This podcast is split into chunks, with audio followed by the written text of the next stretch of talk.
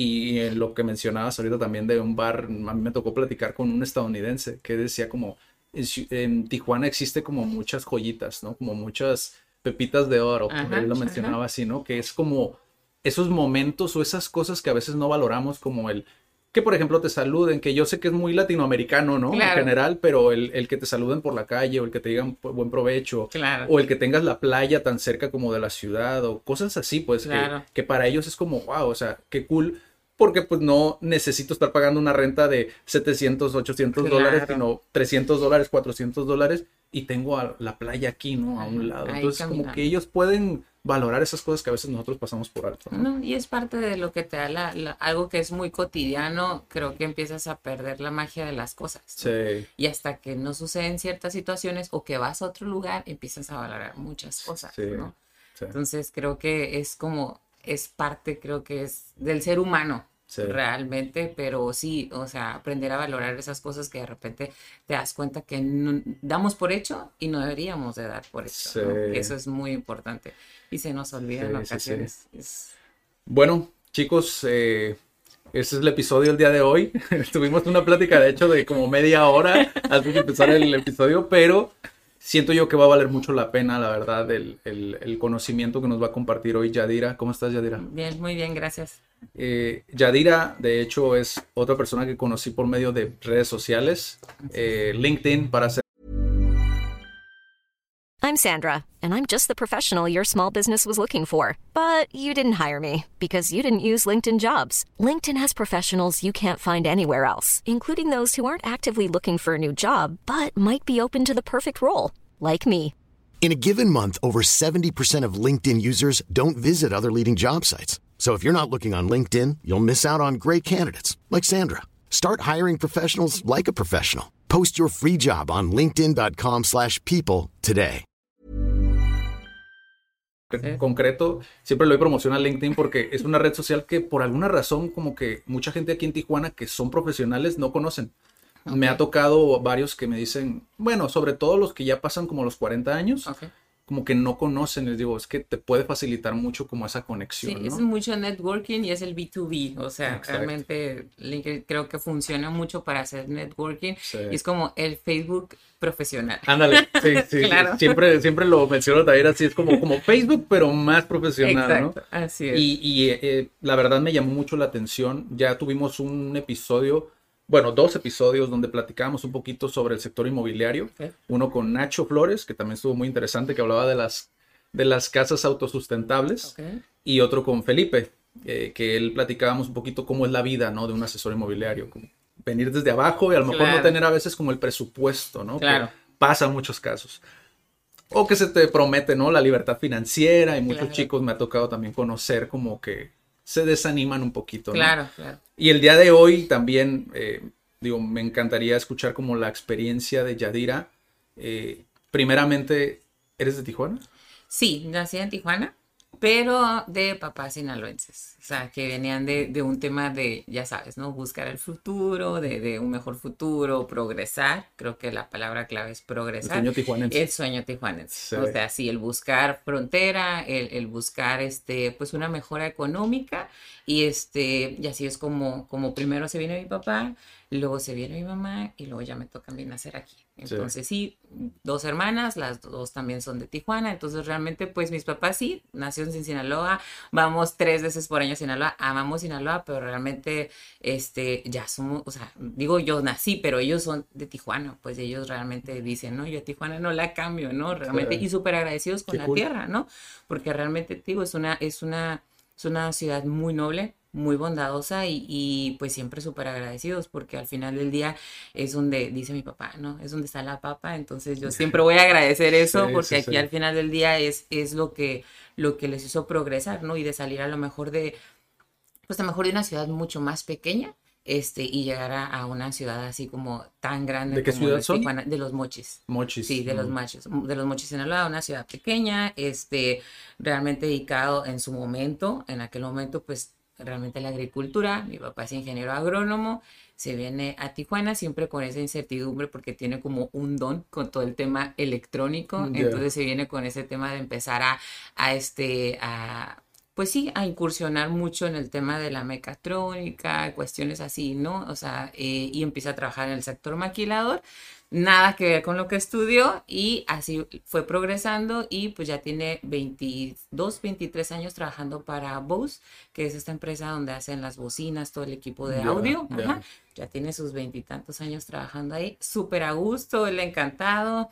Y yo creo que realmente es la persona que, es mi claro ejemplo de que es alguien que se levanta a las 5 de la mañana feliz de ir a trabajar. O sea, es alguien que tú dices, quiero ser como él cuando sea grande, ¿no? De que, de que, o sea, de que disfruta mucho su trabajo y que a veces dice, es que siento que me pagan por hacer algo que me gusta y hasta me suena ilógico, ¿no? Pero, o sea, y, es así como, como que llegamos a la ciudad y que se establecen ellos aquí y evidentemente pues ya generacional pues ya todo, tengo yo dos hijos, o sea, ya son de aquí, etcétera, ¿no? Entonces así es como nos establecemos. ¿Y cómo, cómo, fue para ti el, la, la parte, digo, lo primero que se me viene a la mente es cómo ¿Cómo fue para ti el... Naciste aquí, pero tus papás estuvieron como en Sinaloa gran parte de su vida, ¿no? Claro, claro.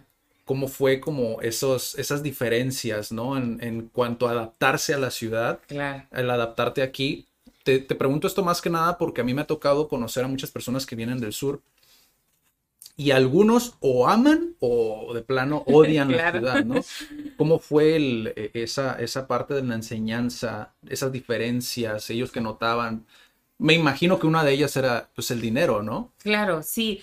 Que de hecho platicábamos de eso ahorita. Claro, sí, yo creo que, yo creo que este, no me tocó verlo a mí, porque tal vez estaba como muy pequeña, pero creo que una de las ventajas es gran parte como de la mentalidad a lo mejor con la que ellos venían. O mm. sea, venían, de más, venían muy abiertos, muy abiertos al tema de, o sea, creo que se vuelve como, la gente que no es de Tijuana, se, vuelve como una cadenita. ¿En qué sentido? Por ejemplo, mi papá primero que una tía y luego que un primo y etcétera. Ah, y, los vas jalando. Entonces, de cierta forma es como que llegas, pero tampoco llegas como que donde no hay nadie, ¿no? O sea, ya llegamos a la casa de una tía que ya tenía años viviendo aquí en Tijuana, entonces te empiezan como de cierta forma a...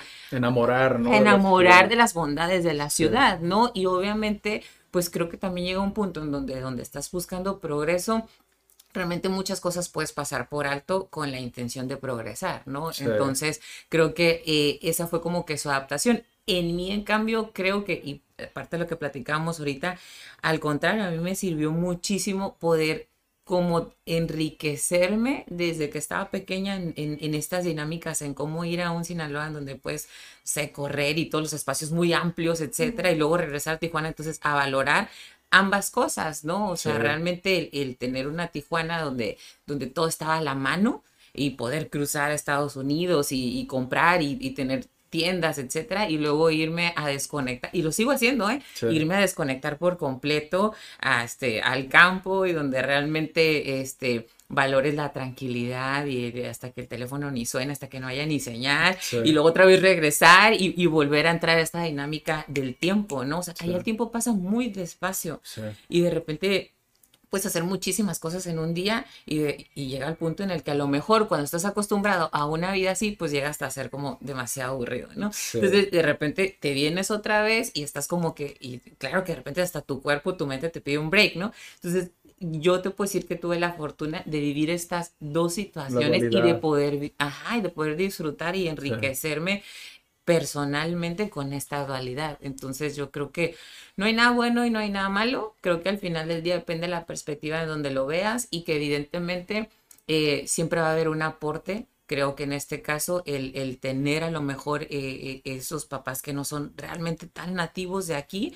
y que te pueden aportar un poco de la cultura, porque sí cambia un poco, a lo mejor la comida, ¿no? Tan simple como el tema de la comida y viceversa, y que tú puedas ahora también enriquecerla con lo que tú sabes y con, y con tu realidad, ¿no? Y ya sobre eso, pues, ahora sí que te vuelves un poquito más completo, ¿no? Sí, fíjate que Charbel, en una, en una entrevista también que tuvimos con él, el, su caso era a lo mejor muy extremo, ¿no? Como las dualidades porque sus papás venían de Medio Oriente. Ok. Entonces, él, el simple hecho de que comían con la mano. Claro ya era algo como choqueante, ¿no? Y que muchas personas pues lo veían, obviamente, ¿no?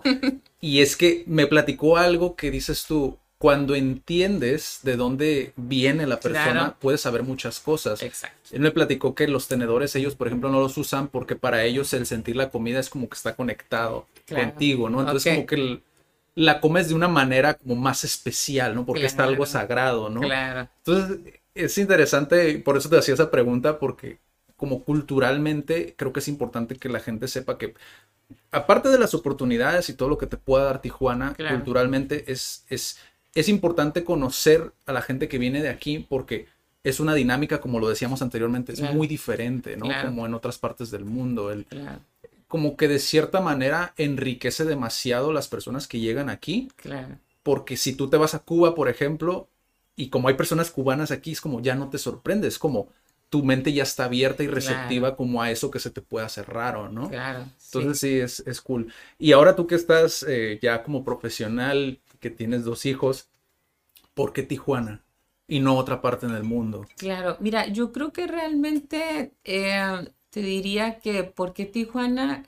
Pues es que considero que de cierta forma, como platicábamos, ¿no? Tijuana em, tiene una dinámica muy particular. Entonces, como dices, o sea, realmente, o sea, una de mis, de mis mejores amigas es venezolana y vive en Tijuana. Ya, Me explico, o sea, realmente no tienes que salir de la ciudad para encontrar grandes cosas en ella. Entonces, si, si profesionalmente, honestamente, o sea, eh, ahorita que vamos a platicar a lo mejor más Sí. adelante en tema de vivienda vertical, que es al- en lo que yo, yo me enfoco, es mi, mi sector profesional, eh, Hay mucha eh, hay mucha oportunidad, sí, como por qué salir, Sí, ¿sabes? sí. Entonces, creo que no hemos llegado a ese punto. Creo que Tijuana ahorita hay muchas oportunidades, hay muchas formas de, de emprender, de salir adelante.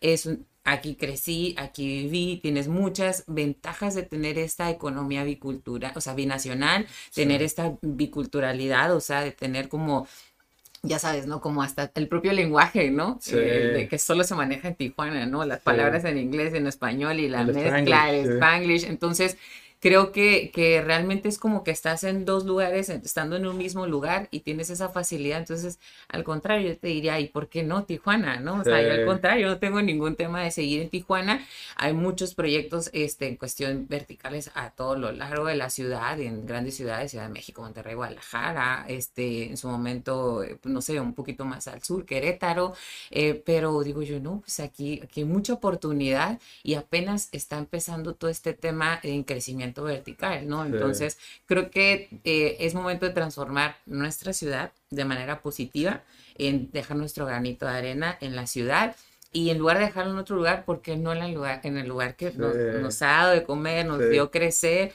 y que aquí estamos, ¿no? Al final del día, entonces creo que por eso yo diría Tijuana 100%, este, ahorita hasta que, bueno, veamos más adelante, ¿no? Pero ahorita creo que hay mucho, mucho, este, mercado y donde puede uno seguir, pues no sé, este, creciendo, ¿no? Entonces realmente vivo muy a gusto, estoy muy cómoda a pesar de que la gente que el tráfico, que la verdad es que yo disfruto todo, lo bueno y lo malo. Si sales con el tiempo suficiente desde tu casa, No puede pasa que no. nada, Ah, sí, o sea, escucha, no sé, antes escuchabas tres canciones, ahora escucho seis, o sea, y no pasa nada, ¿no? sí, sí. Entonces creo que depende mucho de, de, de eso, de la actitud con el que vemos las cosas, y no, yo encantada, o sea, la verdad es que Tijuana es, es algo que, que creo que muy pocas ciudades te los puede, te la puede ofrecer, te puede ofrecer lo que te ofrece Tijuana, y este, y es una dinámica muy distinta a lo que, a lo que uno puede ver en otras ciudades, ¿no? Sí. Creo que eso es lo que me gusta, o sea, no te aburres. Sí, a mí me tocó, fíjate, con, de hecho, acabamos de, creo que todavía no sale esa plática, pero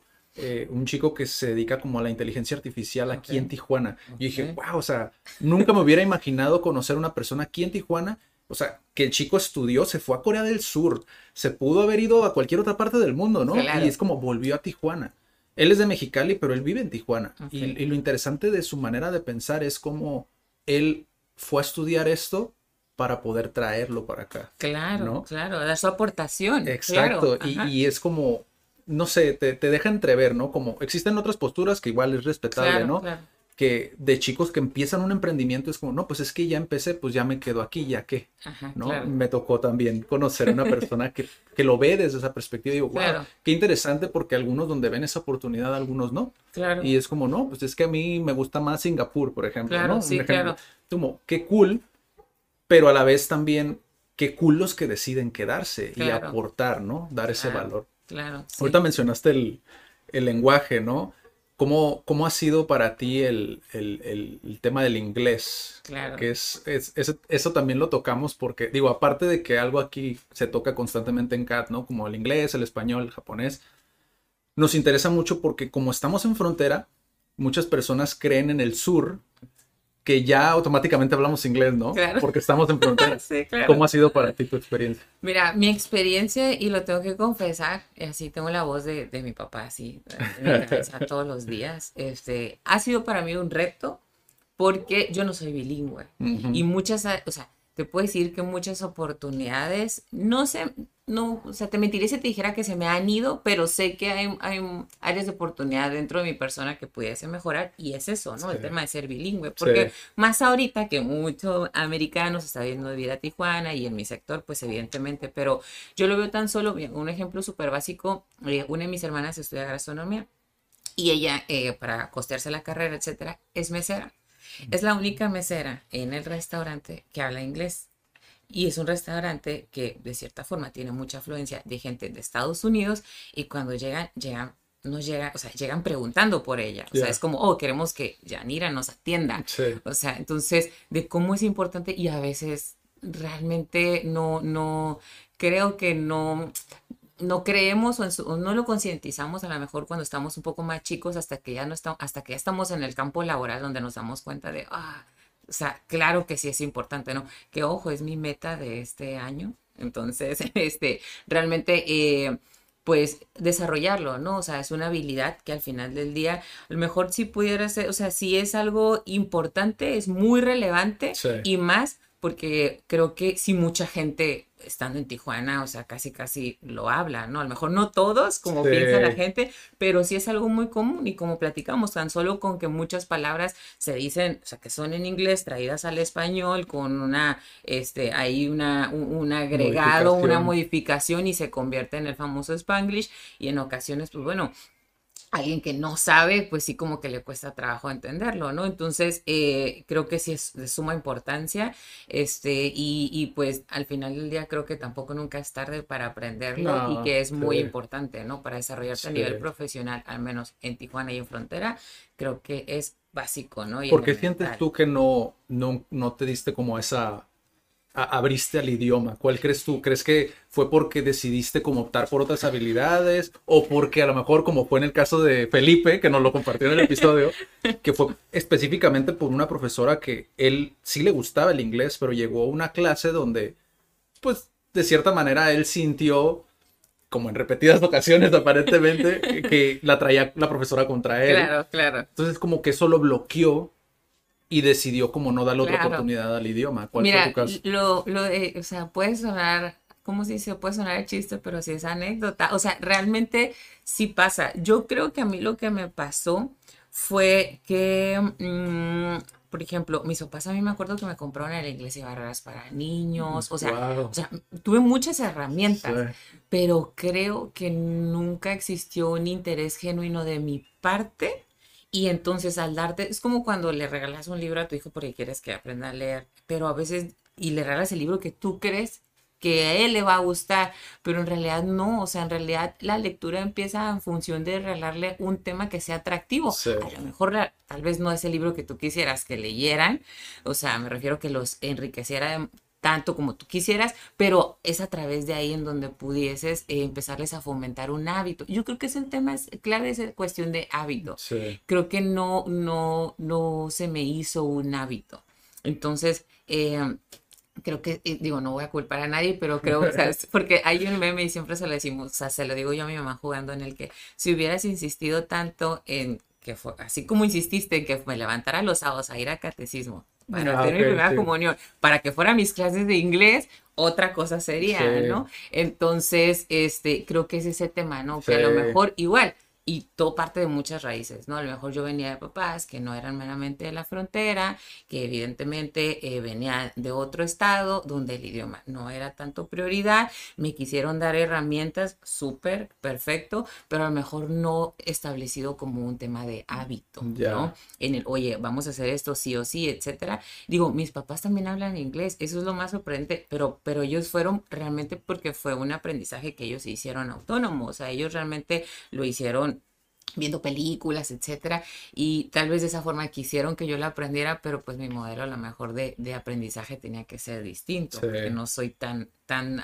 o sea, a lo mejor soy más auditiva, a lo mejor puede que sea más visual, una combinación de ambas, y como que a lo mejor el método no funcionó y, y empiezas a bloquearte. Luego ya empiezas con la escuela que nunca pasas del verbo to be, y entonces empieza a volver muy, muy eh, cíclico, ajá, te enfadas, te aburres y llega un punto donde ya hasta dices, ay, no, o sea, no quiero, no, no, Entonces. Yo pienso, fíjate que yo también hubiera sido mi caso, porque yo, por ejemplo, soy muy kinestésico, o sea, necesito aprender como con, con algo más que solamente escribir en el pizarrón, ¿no?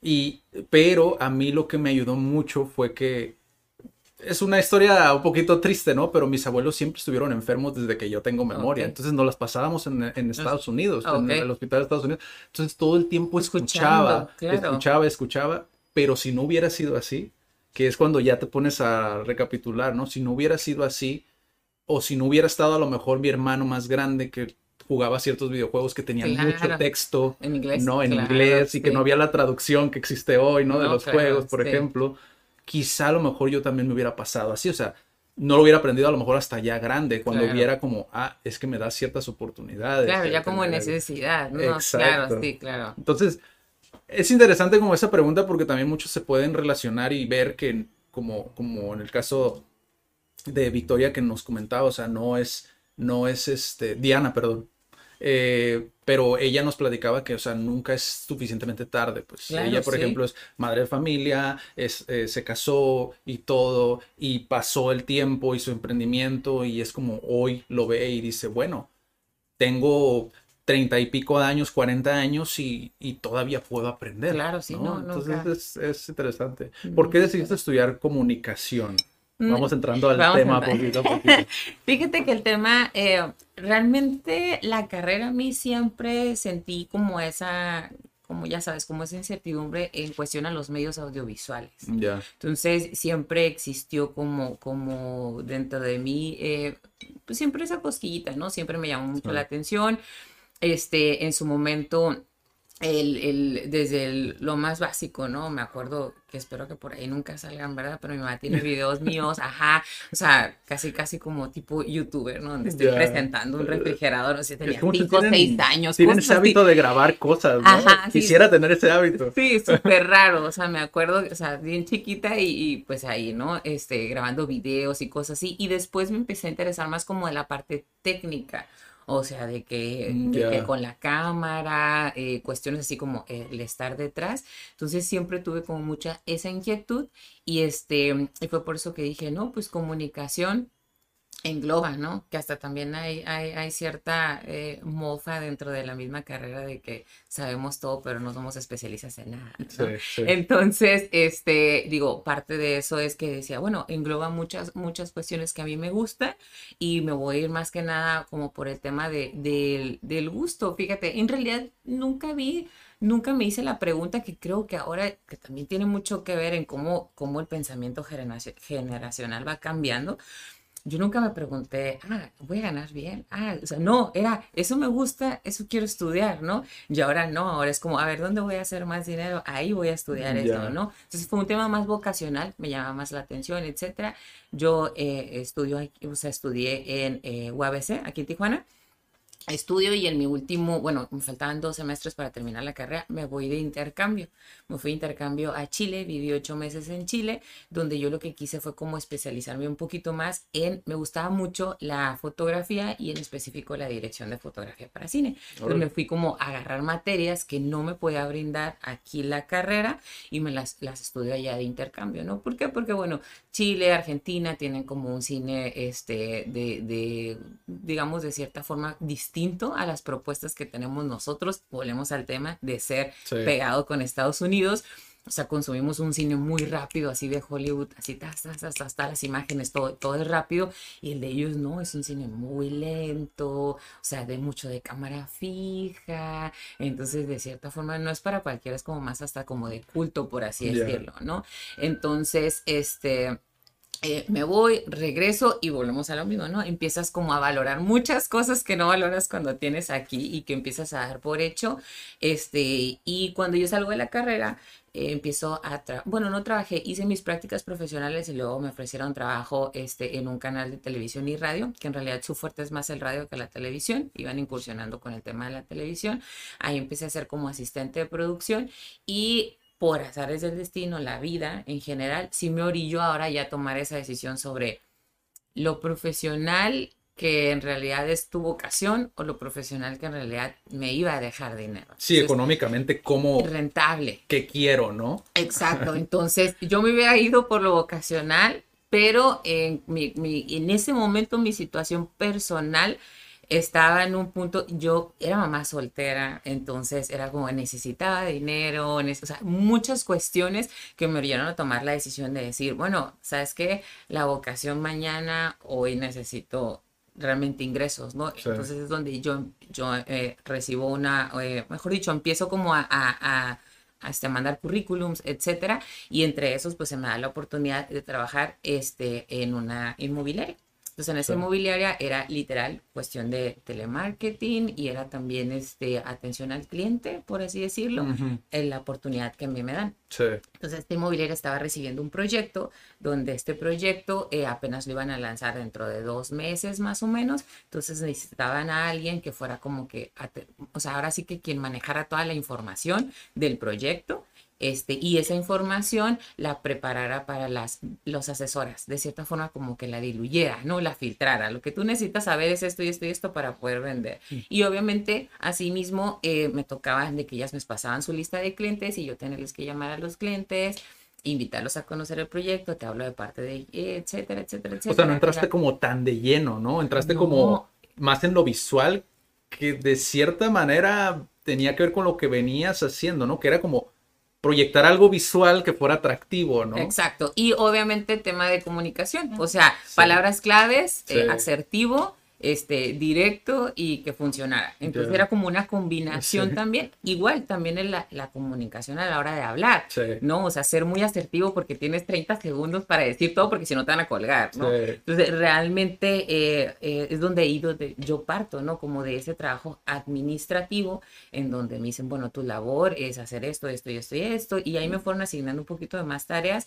Ya después me empezó a tocar como ya hacer yo la presentación, pero literal, o sea, como presentadora, o sea, no hacía ni una labor de cierre, ni una labor de venta, no, yo presentaba como como tienes que presentar en, tal vez en una exposición de la universidad de un tema, ¿no? Yo exponía mi tema y ya el asesor con el, con el cliente ya hacía su labor de, de, venta, ¿no? Y así fue como yo, y, inicié. Y tú, cuando entraste a, como a este mundo, tuviste como, es que yo lo veo desde una perspectiva de emprendedor, ¿no? En ocasiones se nos presentan como esas oportunidades y tú automáticamente, que les digo, o sea, es peligroso porque tú lo ves como, ya, dinero, eh, no sé, limosinas, o sea, como que te vas al extremo, ¿no? En tu caso, que no lo hiciste, lo hiciste meramente como por una necesidad que tenías en ese momento, ¿tú cómo lo, cómo te lo presentaron y cómo lo percibiste, cómo lo visualizabas? O sea, si veías como bienes raíces o no lo dimensionabas todavía? Jamás, nada. Yo lo vi como me dijeron, mira, nos van a entregar a nosotros este proyecto, necesitamos una persona que nos apoye en hacer estos contactos con los clientes, en llevar la información, el que el desarrollador cuando mande toda la información, tú seas quien, quien aterrice la información, etcétera, que la pongas bonita para los asesores, etcétera. Entonces, Em, y a, raíz de eso, cada que se venda departamento, tú vas a, te vamos a dar un bono, eh, tanto, etcétera, matemáticas simples. Yo dije, ok, son tantos, voy a agarrar tanto dinero que no voy a agarrar dentro de lo que a mí me gusta, al menos a corto plazo. Entonces yo lo vi como, ok, voy a hacer este proyecto, me capitalizo y luego después de eso ya me voy por lo que a mí me gusta. Entonces yo lo vi como una meta a corto, mediano plazo. O sea, durante un año era mi plan. Durante un año, si se venden tantas unidades, a mí, recuerdo, me iban a dar 100 dólares por cada unidad que se vendiera, por solo yo administrar la información y el manejo de la información del proyecto. Este, eran 90 unidades. Entonces, obviamente dije, ok, y nuestra meta es venderla en un lapso de tanto tiempo. Entonces dije, perfecto, con eso, ok, hice mis números, me salen, tenía mi sueldo base, era muy poquito, pero de cierta forma, pues te venden la idea de decir, ok, pues bueno, aquí lo interesante es esta, es esta eh, comisión, por así decirlo, ¿no? Este Sí, bono. sí. Entonces dije, perfecto, con eso yo me capitalizo y entonces ahora sí, ya lo que sigue que es para mí, ¿no? En ese momento yo había tomado un par de, de cursos de eh, fotografía de newborn. Entonces aquí en Ah, Tijuana ok. todavía no estaban como para los bebés, para los recién nacidos, na- no, no había nada, o sea, apenas era como que creo que había un par de fotógrafos, estoy hablando hace como ocho años, y tomé con una fotógrafa de Ciudad de México que se especializaba en eso, entonces dije, ok, me capitalizo, tengo, hago mi estudio chiquitito y a mí me encantan los bebés, entonces bueno, con eso yo me compro mi equipo, etcétera, sí, perfecto, o sea, todo me salió en mi cabeza, todo estaba perfecto hasta Sí. este momento, ¿no? Sí. Entonces, cuando a mí me empiezan a asignar todas estas tareas y cuando empiezo ya con el día a día, ya a tratar con los asesores, a tratar con los clientes, yo ni idea, o sea, con decirte que, que es algo bien chistoso, pero, o sea, mi, mi vida era entre mi núcleo, era como la zona este, yo vivía en la zona, digo, sigo viviendo en la zona este, entonces de ahí era la universidad, o sea, era zona este, era Otay, y para arriba, o sea, casi nunca, o sea, en realidad no, y ahora que cuando empiezo a trabajar en zona Río, ya era como que se me empezó a abrir un poquito más panorama Sí. y empecé a entender que también funcionaba de cierta forma Sí. distinta, ¿no? Sí. Entonces es ahí donde ya, ya, o sea, me empiezo como a empapar un poquito más de qué era la zona dorada, o sea, a través de estar trabajando en la inmobiliaria, empecé a entender muchas cosas y muchas dinámicas que realmente Y fue abriendo como esa parte, Sí, ¿no? fue abriendo, o sea, realmente te mentiría, yo lo desconocía, tampoco lo veía como, oh, sí, yo ya me veo, no sé, vendiendo en Beverly Hills y trayendo un, un carrazo, un Mercedes. No, en realidad jamás, no era mi tema, era un tema de capitalizarme y luego, gracias, va y cumplí ya y ahora sí a lo que sigue, ¿no? Sí. Así lo vi en ese proyecto. Al final, después, yo duro un poquito menos de un año con ellos. Luego se me ofrece ir a trabajar directamente al proyecto con los desarrolladores. O sea, deciden ya no contratar a alguien que los comercialice, sino ellos formar a su propio equipo de comercialización y venderlo. Y entonces me dicen, vente. Y yo, no, pero yo no soy vendedora.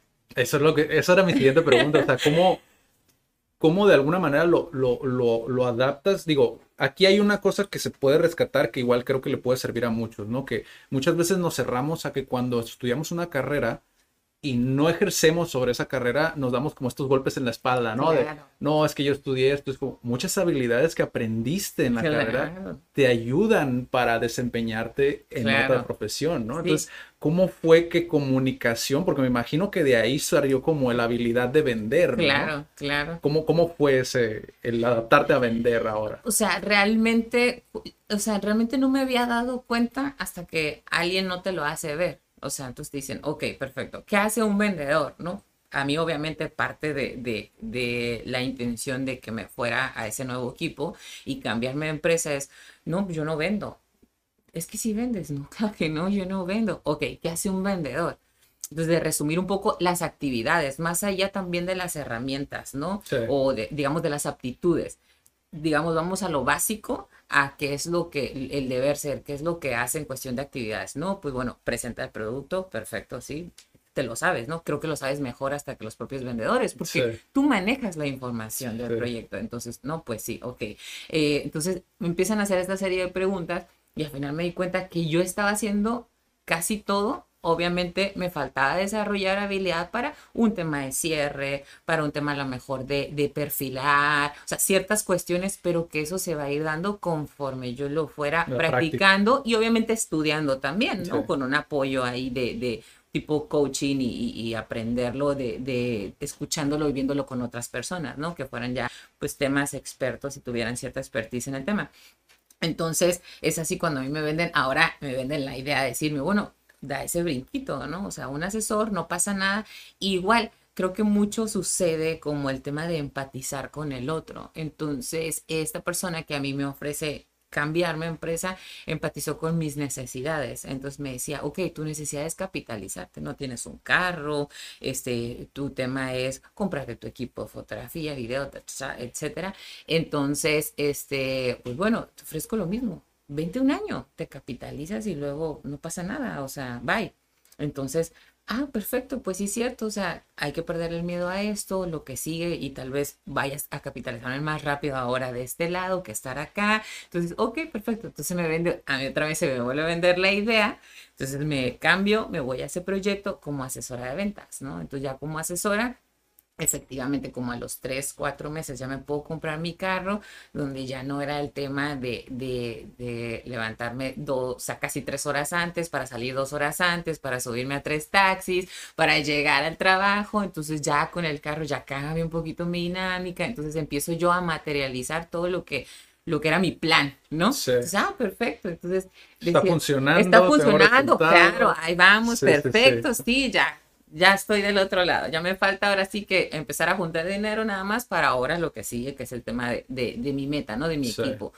Entonces yo empecé a ir muy bien, gracias a Dios, y de repente me doy cuenta que, me, o sea, que lo disfrutaba, o sea, era algo que disfrutaba platicar con las personas, el entender sus necesidades, el asesorarlos para saber si realmente lo que yo les estaba ofreciendo cumplía con las necesidades de ellos, el, este, el realmente conectar como tener ese poder de conexión con las personas, eh, en que realmente les importe lo que les estás diciendo, y digo a nivel como, como asesoría, sea, entonces de, de, de, también no nomás conocer a la persona que te va a comprar un producto, sino como al ser humano, sus necesidades, el por qué, el que son sus ahorros o el que no, aquellos del nido vacío, que sus hijos ya están grandes, que en realidad pues ya tienen una casa muy grande y quieren algo más pequeño para ellos dos. Y empecé a entender como que ese lado humano, a mí me encantó. O sea, fue esa parte donde dije, no, o sea, me enganché, la verdad, se me vendió esa por otra idea y al final me terminó gustando mucho como eso, el poder, este, el saber que, vas dejando como tu granito de arena de cierta, de, de cierta forma eh, durante este proceso que es muy importante para alguien, para el comprar un patrimonio, este, y que les puedas brindar tú, pues a lo mejor lo poco mucho que conoces sobre el tema, sobre la zona, etcétera, para que ellos puedan tomar una decisión en ese momento la más acertada, ¿no? Entonces ahí fue donde me empezó a gustar y de repente, pues sí, empecé a formar así como que mi guardadito y empecé como a, tener ya ahí mis ahorros. Y al final dije, no, o sea, y un poquito más, y, ahorita, y mañana, y así, y al final me fui yendo, duré como un año y medio de asesora, se sale la que era nuestra, nuestra gerente en ese momento, entonces a mí me dan la gerencia, yo no la quería, que también fue ahí tema de debate, no, yo no quiero, estoy muy a gusto, etcétera, este, no, pero no tenemos tiempo, necesitamos a alguien que ya conozca el proyecto, producto, etcétera. Vas a terminar tú capacitando al gerente. No, pero a mí no me interesa. Por X o Y situaciones. Pues igual yo con, con un niño, tiempo, compromiso. Entonces, no, yo quería como, estaba a gusto al final también. Mucha libertad que te da, ¿no? También. Sí, exacto. Entonces, al final del día también creo que yo tenía 24 años. Eh, al final eh, eh, fue, era como un tema también de, yo no quería responsabilizarme por las actividades o los trabajos que pudieran hacer o no hacer otras personas. Entonces, a mí de cierta forma me gustaba que si me iban a llamar la atención o yo no iba a dar mi resultado metas, era meramente por tema mío, ¿no? O sea, ya dirás, no llegaste a tu meta, ah, perfecto, ¿qué tengo que hacer yo? Pero cuando se hablaba de, oye, es que por qué ella, por qué A, por qué B, no, era donde me costaba trabajo, ¿no? Entonces, sí fue un tiempo, en el fueron alrededor de tres o cuatro meses en el que me lo dieron así sin preguntarme, me dieron la gerencia y sí recuerdo mucho en una ocasión así de que literal llegué llorando, me acuerdo con mi director comercial y dije, es que yo no lo pedí, yo no quiero esto, ¿no? Entonces me decía, no, es que es lo que sigue. Entonces, lo para ti eso es lo que sigue, o sea, no te puedes quedar ahí, lo que sigue es esto. Entonces, ni modo, o sea, tienes que sacar, tener la, actitud, tienes que sacar el coraje y tienes que empezar a entender cómo puedes hacer que las cosas funcionen. Y es decir, ya tener un equipo a cargo, no es sencillo. Entonces, después ya como que empecé a entender que, que ya no se trataba de que yo vendiera, se tratara de cómo ahora yo tenía, en lugar de que conectar con los clientes, ahora yo tenía que conectar con mi equipo para entender sus necesidades, para entender cuál era su situación eh, personal, qué eran sus motivaciones y sobre eso poderlos ayudar a trabajar y lograr sus metas. Pero fue, o sea, digo, yo realmente, para empezar, ni siquiera, ni siquiera me veía un año antes estando ahí, Sí. entonces como que fue una bolita de nieve que me fue llevando a, a- a eso y a, y a madurar profesionalmente muy rápido. Sí. Entonces, y sin tener herramientas, porque jamás recibí un curso, yo jamás, o sea, nunca, nunca asistí a ninguno, sé, diplomado, nada, pues. Entonces, realmente fue como que todo improvisado. Que suele Y este- suceder mucho, ¿no? Como esa Claro. parte del, eh, como aventarte al ruedo y aprender sobre la marcha, ¿no? Claro, y Y- estás a prueba y error. Eh, sí, Claro, y tampoco está padre, Sí, sí, sí. porque al menos yo en lo particular, que sí de cierta forma soy un poquito exigente conmigo y con mis formas, pues no me gustaba tanto estarme equivocando tanto, ¿no? Hasta que después aprendes a relajarte y darte permisos, ¿no? Que eso es algo que ido aprendiendo, darte permiso decir, sí, me equivoqué, soy humano, no pasa nada, vuelvo a empezar y lo volvemos a hacer, ¿no? Pero en ese momento no, era como que no, no puedo fallar, ¿no? Más porque alguien está depositando su confianza en ti y más que ni siquiera tú se la pediste, es alguien que vio algo en ti que ni siquiera tú has visto en ti, ¿no? sí. Entonces, así duro alrededor de casi tres años, ajá, hasta que también se me da la oportunidad, este, y, y me hablan directamente. Eh, Ahora el que, el que es, es mi jefe y, agradezco mucho la oportunidad, me habla mi jefe, me habla Héctor y me dice, oye, ¿sabes qué? Te- porque nos tocó trabajar dentro de lo que yo vendía, obviamente las inmobiliar- inmobiliarias van y tocan tu puerta y te dicen, oye, traes un producto donde yo traigo el cliente, ¿cómo podemos hacer sociedad? ¿No? Ah, ok, sí, entonces tú empiezas a trabajar con vendedores externos.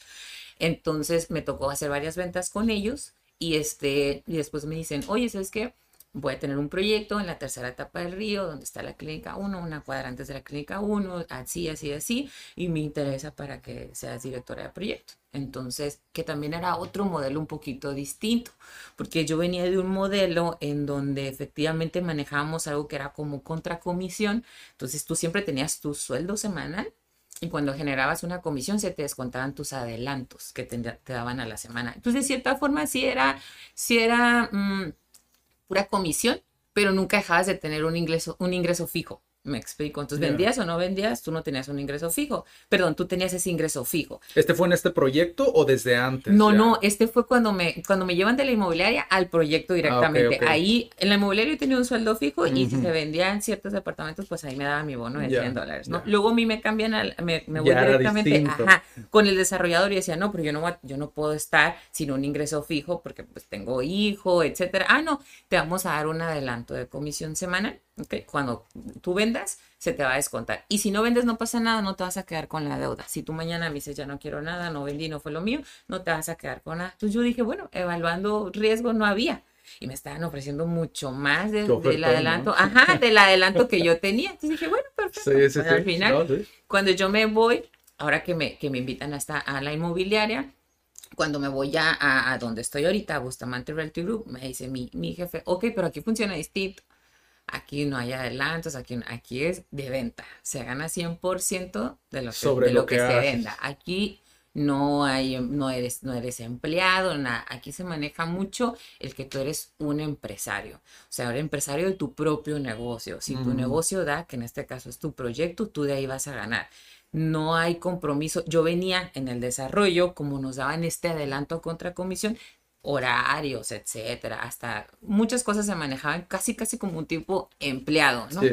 Cuando yo me voy a Bustamante me dicen, no, aquí manejamos un modelo de negocio muy distinto. Un mindset difi- diferente, ¿no? La Diferente. mentalidad. Sí, el- aquí ese, ese es el, el tema de, de, este, ser tu propio empresario, ¿no? Entonces Sí. aquí no hay horarios, no, no hay nada. Aquí realmente tú me tienes que dar el número y al final no es que me lo tengas que dar, es que por conveniencia propia lo tienes que dar, ¿no? sí. Entonces, pues igual también existía como que ese miedito de, ah, caray, bueno, pero antes aunque sea tenía ahí algo seguro y ahora, ¿cómo voy a administrar mis finanzas? ¿Cómo ahora también el saber el que puedes cobrar hoy tres meses ya no? ¿Cómo voy a, o sea, cómo voy a saber ¿Cuántos años tenías cuando te presentaron esa propuesta? Cuando me presentaron esa Pues propuesta 26, tenía ¿no? Más o 27 menos. años. Ah, 27. 27 años, ajá. ¿Cómo, cómo, cómo lo, cómo lo viste tú? O sea, ¿sí te dio miedo? Sí, Porque claro. ya era, era, ya era muy distinto. O sea, ya era como, de cierta manera, como que entramos como a esa comodidad, ¿no? De decir, Claro. ah, bueno, pues siempre va a ser así. Pues bueno. Y aquí ya viste como el, el, digamos, la realidad de muchos que entran al sector de bienes raíces, que es como el temido en base a resultados, ¿no? Que es súper temido por muchos porque dices, no, pero es que es muy, volátil, ¿no? Hasta cierto punto mi... ¿Qué pasa si no vendo en tres, cuatro meses, en cinco meses, ¿no?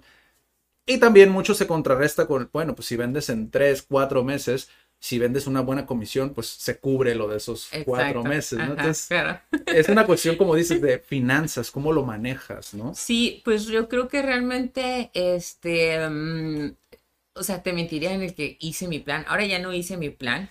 Fue realmente decir, ok, realmente yo ya necesito un crecimiento, necesito un cambio y también necesito la infraestructura para poder seguir desarrollándome. O sea, no es lo, o sea, ya donde yo estaba ya no había otro proyecto, ya, o sea, ya no había más. Sentía que ya había llegado a mi límite de aprendizaje. Entonces, aunque se había viendo inventario, pero yo sentía que personalmente ya no había cierto aprendizaje. Entonces, em, al final también dicen, no es importante la gente que te rodeas, ¿no? O sea, como dice Jim Rohn, somos el producto, del, el- somos el promedio de las cinco personas con las que nos rodeamos, ¿no?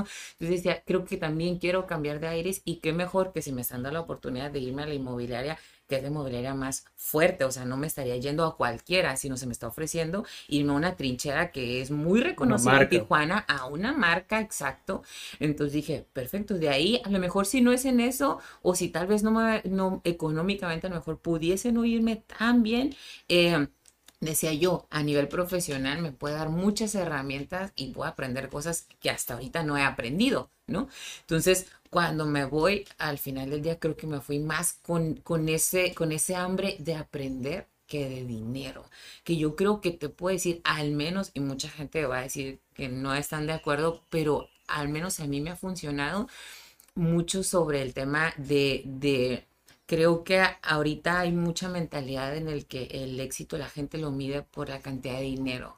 Y yo no, no comparto esa filosofía. Yo creo que en realidad cuando tú haces algo bien y eres feliz, y como se menciona, ¿no? El tema del Ikigai, que esta filosofía japonesa en donde haces algo que te gusta, eh, algo en lo que eres bueno, das tu aportación a, a- a, digamos, al, al mundo o a tu ciudad, etcétera este, realmente pues estás completo, eres feliz, ¿no? Entonces creo que ya, por ende, cuando se, se completan estas, estas fases, como que, como que el premio ya es como que el dinero. Pero cuando es el objetivo, creo que muchas cosas se pierden durante el camino. Sí. Entonces, eh, yo realmente dije, yo lo que tenía, quería un cambio y quería aprender, quería crecer y me fui más enfocado en eso. No te voy a decir que no importa, claro que importa, Sí. pero no es, no es mi, no es mi, digamos, no es, no es la meta.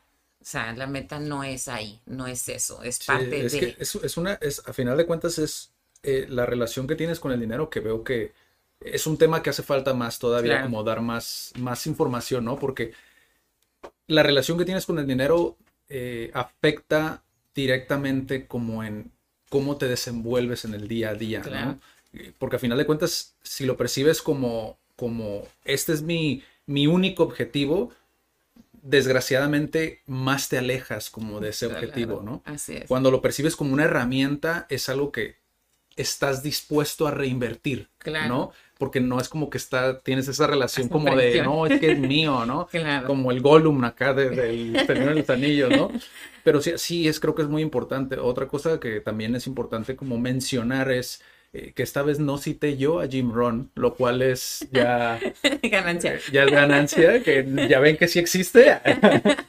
Pero, o sea, sí, eh, creo que es algo, algo que creo yo que me, me encanta como esa, esa manera de percibirlo porque desgraciadamente bienes raíces se vincula mucho como a la mentalidad de tiburón, ¿no? Ajá, claro. Eh, y yo he visto, me ha tocado ver, de hecho, hay una persona que justamente cuando iniciamos CAT eh, estaba adentrándose como a bienes raíces, después como esa misma ambición se convirtió como en avaricia, ¿no? Ok. En- y pues el chico desgraciadamente pues falleció, eh, eh, tuvo, se metió en cosas que desgraciadamente pues no, no debes de meterte, ¿no? Y Claro. es eso, eh, es importante hacer saber como este tipo de casos porque hay muchos emprendedores que se dejan llevar y es muy difícil controlarlo, ¿no? Porque por eso les digo que cuando eres emprendedor hay muchas, ah, ¿cómo decirlo? Como muchos eh, traits, como muchas características dentro del emprendedor que te hacen ser como muy reactivo, ¿no? Claro. En ocasiones, como muy volátil, ¿no? En tu te- inteligencia emocional, Claro. cosas que, que de alguna manera se pueden descontrolar, ¿no? Te Claro. puedes descarrilar y más en bienes raíces cuando dices, oye, pues puedo ganar un tanto porcentaje de esta propiedad. Oye, pues me voy a desvivir y, Claro. y me ha tocado ver casos donde se endeudan para comprarse trajes y, Claro. o sea, y vivir y es como fake it till you make it, ¿no? Como dicen. Y- Claro. Y, es algo peligroso, pues, que cuando no tienes esa, creo que yo, gran parte de, de- de la importancia de los mentores dentro de ese sector es súper, súper importante, ¿no? Que igual ya te preguntaré, un- te haré una pregunta sobre eso ahorita, ¿no? ¿Cómo, ¿Cómo es, digo, para las personas que van entrando, que a lo mejor ahorita vamos a hablar sobre el manejo de equipos, pero cómo es cuando vas entrando, volviendo un poquito a la parte donde eras una asesora? Claro. tú tenías un sueldo fijo, me imagino que tenían ya un inventario, ¿no? Ajá. Pero ¿cómo, cómo le hacías para captar nuevos leads? Claro. O sea, ¿cuál era tu proceso o, o- o cómo lo, qué plataformas utilizabas, por Claro, ejemplo? sí. Mira, realmente em, en aquel momento eh, era Facebook, ¿no? Ahorita Ok. ya hay más plataformas, pero en aquel momento Sí, es que era solo boom era, en aquel sí, entonces. era solamente era era Facebook.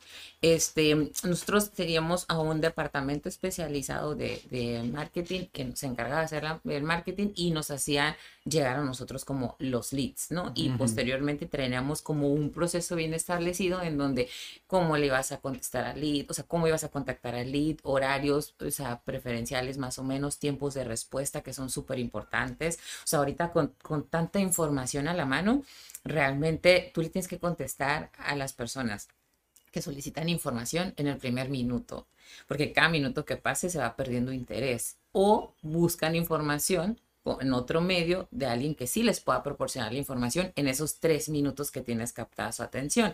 Entonces, em, creo que em, eh, eh, o sea, la clave para nosotros en ese momento fue en empezar a, a generar leads por medio de, de Facebook, en las campañas, etcétera, y asimismo también, eh, pues la forma tradicional que era, pues ya sabes, los envíos masivos, ¿no? Que igual no eran como que nos funcionaran tanto, pero nos ayudaban como a posicionar tal vez un poquito más el, el nombre del proyecto, este, no a tanto a generar como leads. Por medio eh, de correo electrónico. por medio del Ah, correo electrónico, así es. Entonces realmente era Facebook eh, y lanzábamos campañas, ¿no? Entonces de repente pues era la campaña a lo mejor de este, una promoción por medio de Facebook y generaba ciertos leads, ¿no? Sí. Luego otra campaña diferente, tuvimos una, por ejemplo, que también nos generó muchos leads en donde era cómo podías pasar pasa un fin de semana, o sea, íbamos a amueblar un departamento para que eh, un fin de semana una persona fuera de viernes a domingo con su familia a vivir en el departamento, a vivir la experiencia de lo que era vivir en el desarrollo y este y después pues ya ya decidía si lo compraba o no. Sí. Entonces nos generó como muchos leads eso, ¿no? Como Wow. gente interesada, oye, me interesa, etcétera. Obviamente había que pasar después, ya venía el otro, ¿no? Sí. Tiene que pasar cierto filtro para saber si era un prospecto, etcétera, porque pues al final del día la intención es vender. Sí, es un negocio. Es un negocio, exacto. Para que se lo Entonces, entiendan, no es como, no es como, es que a veces lo ve como, es ventaja, sacar ventaja, ¿no? Pero no, es un negocio, digo, al final de cuentas es como el, como le llaman, el top of the funnel, ¿no? Eh, Tienen que entrar por un lugar, exacto, ¿no? así pasan por el, el famoso pipeline que llamamos Ajá, nosotros, sí. el embudo de ventas. Entonces, sí, efectivamente, eh, era la, la forma en la que, en la que se generaran, eh, se generaban. En realidad, eh, a nosotros como asesores sí nos pedían como salir a tocar puertas y hacías mucho lo que hacen a lo mejor los representantes médicos, o sea, literal ir y así, "Eh, tengo Sí, mi sí, tarjeta, si le interesa, etcétera, eh, o utilizar también las plataformas como LinkedIn, donde puedas hacer como este, este networking, ¿no? Este poder de conexión eh, con otros asesores inmobiliarios, a lo mejor que conocías en algún evento, en algún lanzamiento de algún proyecto, ahí es donde hacías, pues ya sabes, ¿no? Hacías este networking y donde al final del día podías generar nuevos eh, prospectos potenciales o tal vez no, pero a veces decías, bueno, mm, hay tres niveles, ¿no? O cuatro niveles, a lo mejor este me va a conectar con otro, este con otro y al final en el quinto nivel voy a llegar con la persona que posiblemente pudiese ser un prospecto eh, calificado para mí. Es que siempre sales ganando de alguna manera. Cuando lo haces, cuando, cuando te abres a utilizar los canales, sales ganando de alguna Claro. manera, ¿no? Porque, o sea, fortalece la marca o también puedes llegar a obtener como un posible lead. ¿no? Claro, sí, y efectivamente al final a lo mejor, o sea, la gente conocía el proyecto no porque fuera a comprar, pero se lograba el objetivo que era que también lo conocieran y al conocerlo, pues más gente lo iba a conocer y entonces vuelves a esto, ¿no? Le vas echando como más contactos al embudo y al final del día ya después, pues va saliendo y al final puede resultar en, una, en una venta, ¿no? Entonces era la forma en la que nosotros eh, pues se nos generaban la cuestión de los leads. Ahora yo, por ejemplo, que en mi empresa sí tengo muchos compañeros, eh, asesores, por ejemplo, en mi equipo, que ellos I'm Sandra, and I'm just the professional your small business was looking for. But you didn't hire me because you didn't use LinkedIn jobs. LinkedIn has professionals you can't find anywhere else, including those who aren't actively looking for a new job but might be open to the perfect role, like me. In a given month, over 70% of LinkedIn users don't visit other leading job sites. So if you're not looking on LinkedIn, you'll miss out on great candidates like Sandra. Start hiring professionals like a professional. Post your free job on linkedin.com/people today. Millions of people have lost weight with personalized plans from Noom, like Evan, who can't stand salads and still lost 50 pounds. Salads generally for most people are the easy button, right? For me, that wasn't an option. I never really was a salad guy. That's just not who I am. But Noom worked for me. Get your personalized plan today at Noom.com. Real Noom user compensated to provide their story. In four weeks, the typical Noom user can expect to lose one to two pounds per week. Individual results may vary.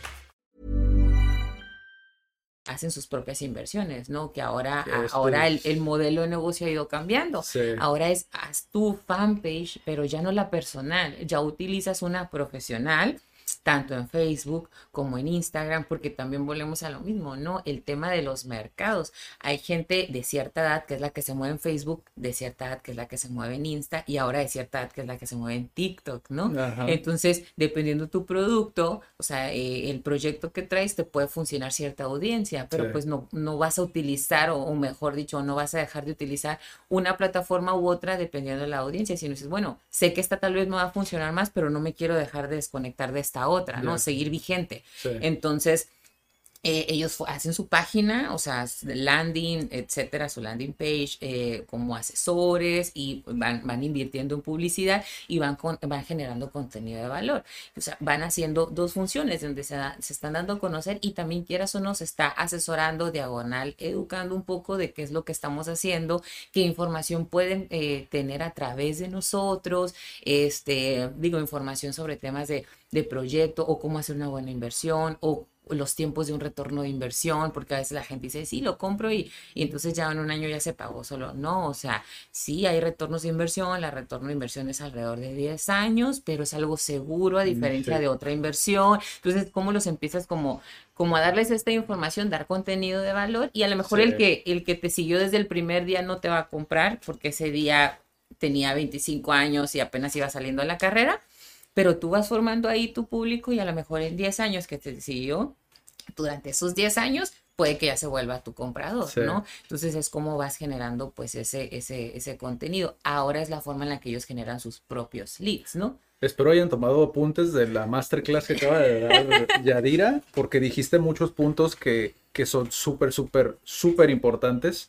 Yo siempre lo he dicho, los, las personas que están, sobre todo los asesores inmobiliarios ahorita, que, que es algo súper, súper latente Claro. y que hay una oportunidad, cuando trabajan para una empresa tan grande, tienes toda la información masticada para convertirla nada más en contenido. Así es. Y es algo que a mí me vuela la cabeza a veces que no se aproveche, porque hay una alta demanda de contenido y muy poca oferta Claro. en el contenido que se saca, sobre todo aquí en Tijuana. Yo lo, Claro.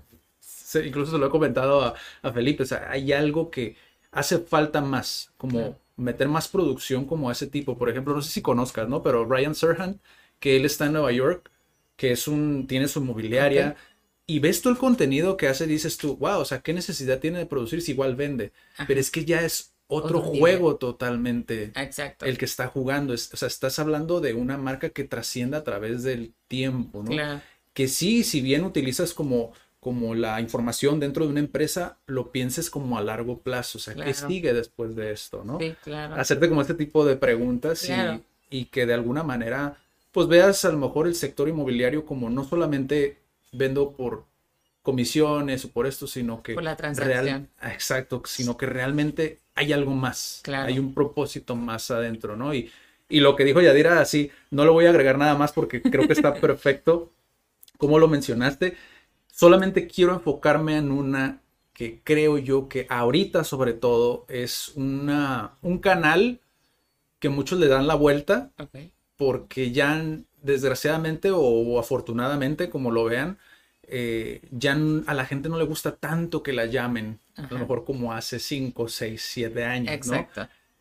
¿Crees tú que las llamadas en frío siguen funcionando o crees que sí, ya no son tan efectivas como antes o solamente en cierto perfil? Yo creo que va a ser por perfil. O sea, creo que va a ser por perfil. Se, si bien es cierto, creo que ya se funciona. Por ejemplo, a mí me tocó eh, cuando yo empecé en esto, apenas iba entrando el tema de WhatsApp. Y recuerdo que en aquel momento era algo, algo muy personal. Sí. Entonces, cuando nos decían, mándale un WhatsApp, era como, no, estoy invadiendo su privacidad. Sí. O sea, ¿cómo le voy a mandar un WhatsApp? Y ahora, si te fijas, los negocios se hacen por medio de WhatsApp. Hasta ya es WhatsApp Business. Sí, exacto. Entonces, al grado en el que dices tú, no, no le quiero marcar. O sea, mejor por WhatsApp. Ya no nos gusta tampoco como que hablar tanto por teléfono, ¿no? Entonces, como dices, ¿por qué? Porque la llamada tienes que atender ahora. Y ahorita pues es el tema del tiempo. Entonces, es como, no, prefiero ir este, no sé, le contesto cuando tenga oportunidad y la llamada es atenderla ya. Entonces, creo que, que y al- igual también en ocasiones, pues, de que tienes ahí la conversación, que si algo se te pasó, pues ahí está. Entonces, creo que ha cambiado mucho, ¿no?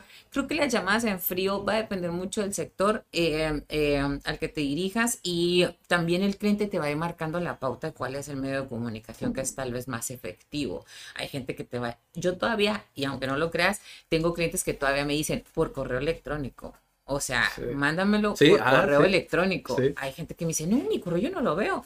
Mándame un WhatsApp. O no, ¿sabes qué? Es que a mí háblame, porque si no se me... O sea, por ejemplo, los doctores es la llamada. O sea, el doctor es como, háblame después de las 7 de la tarde, porque en la llamada resolvemos todo y ya te cuelgo. Si no veo el WhatsApp y ya se me pasa y hago otra cosa y hago otra cosa y ya no te resolví. Ah, ok, perfecto. Entonces vas a ir entendiendo, pero volvemos al tema, ¿no? Aquí es mucho de empatizar y darte cuenta quién tienes enfrente y cómo funciona la dinámica de esta persona, ¿no? Entonces, al vendedor nos encanta hablar. O sea, al vendedor, como se han dado cuenta, hablamos mucho, ¿no? O sea, al vendedor nos encanta hablar y a veces nos damos cuenta que nosotros vendemos escuchando.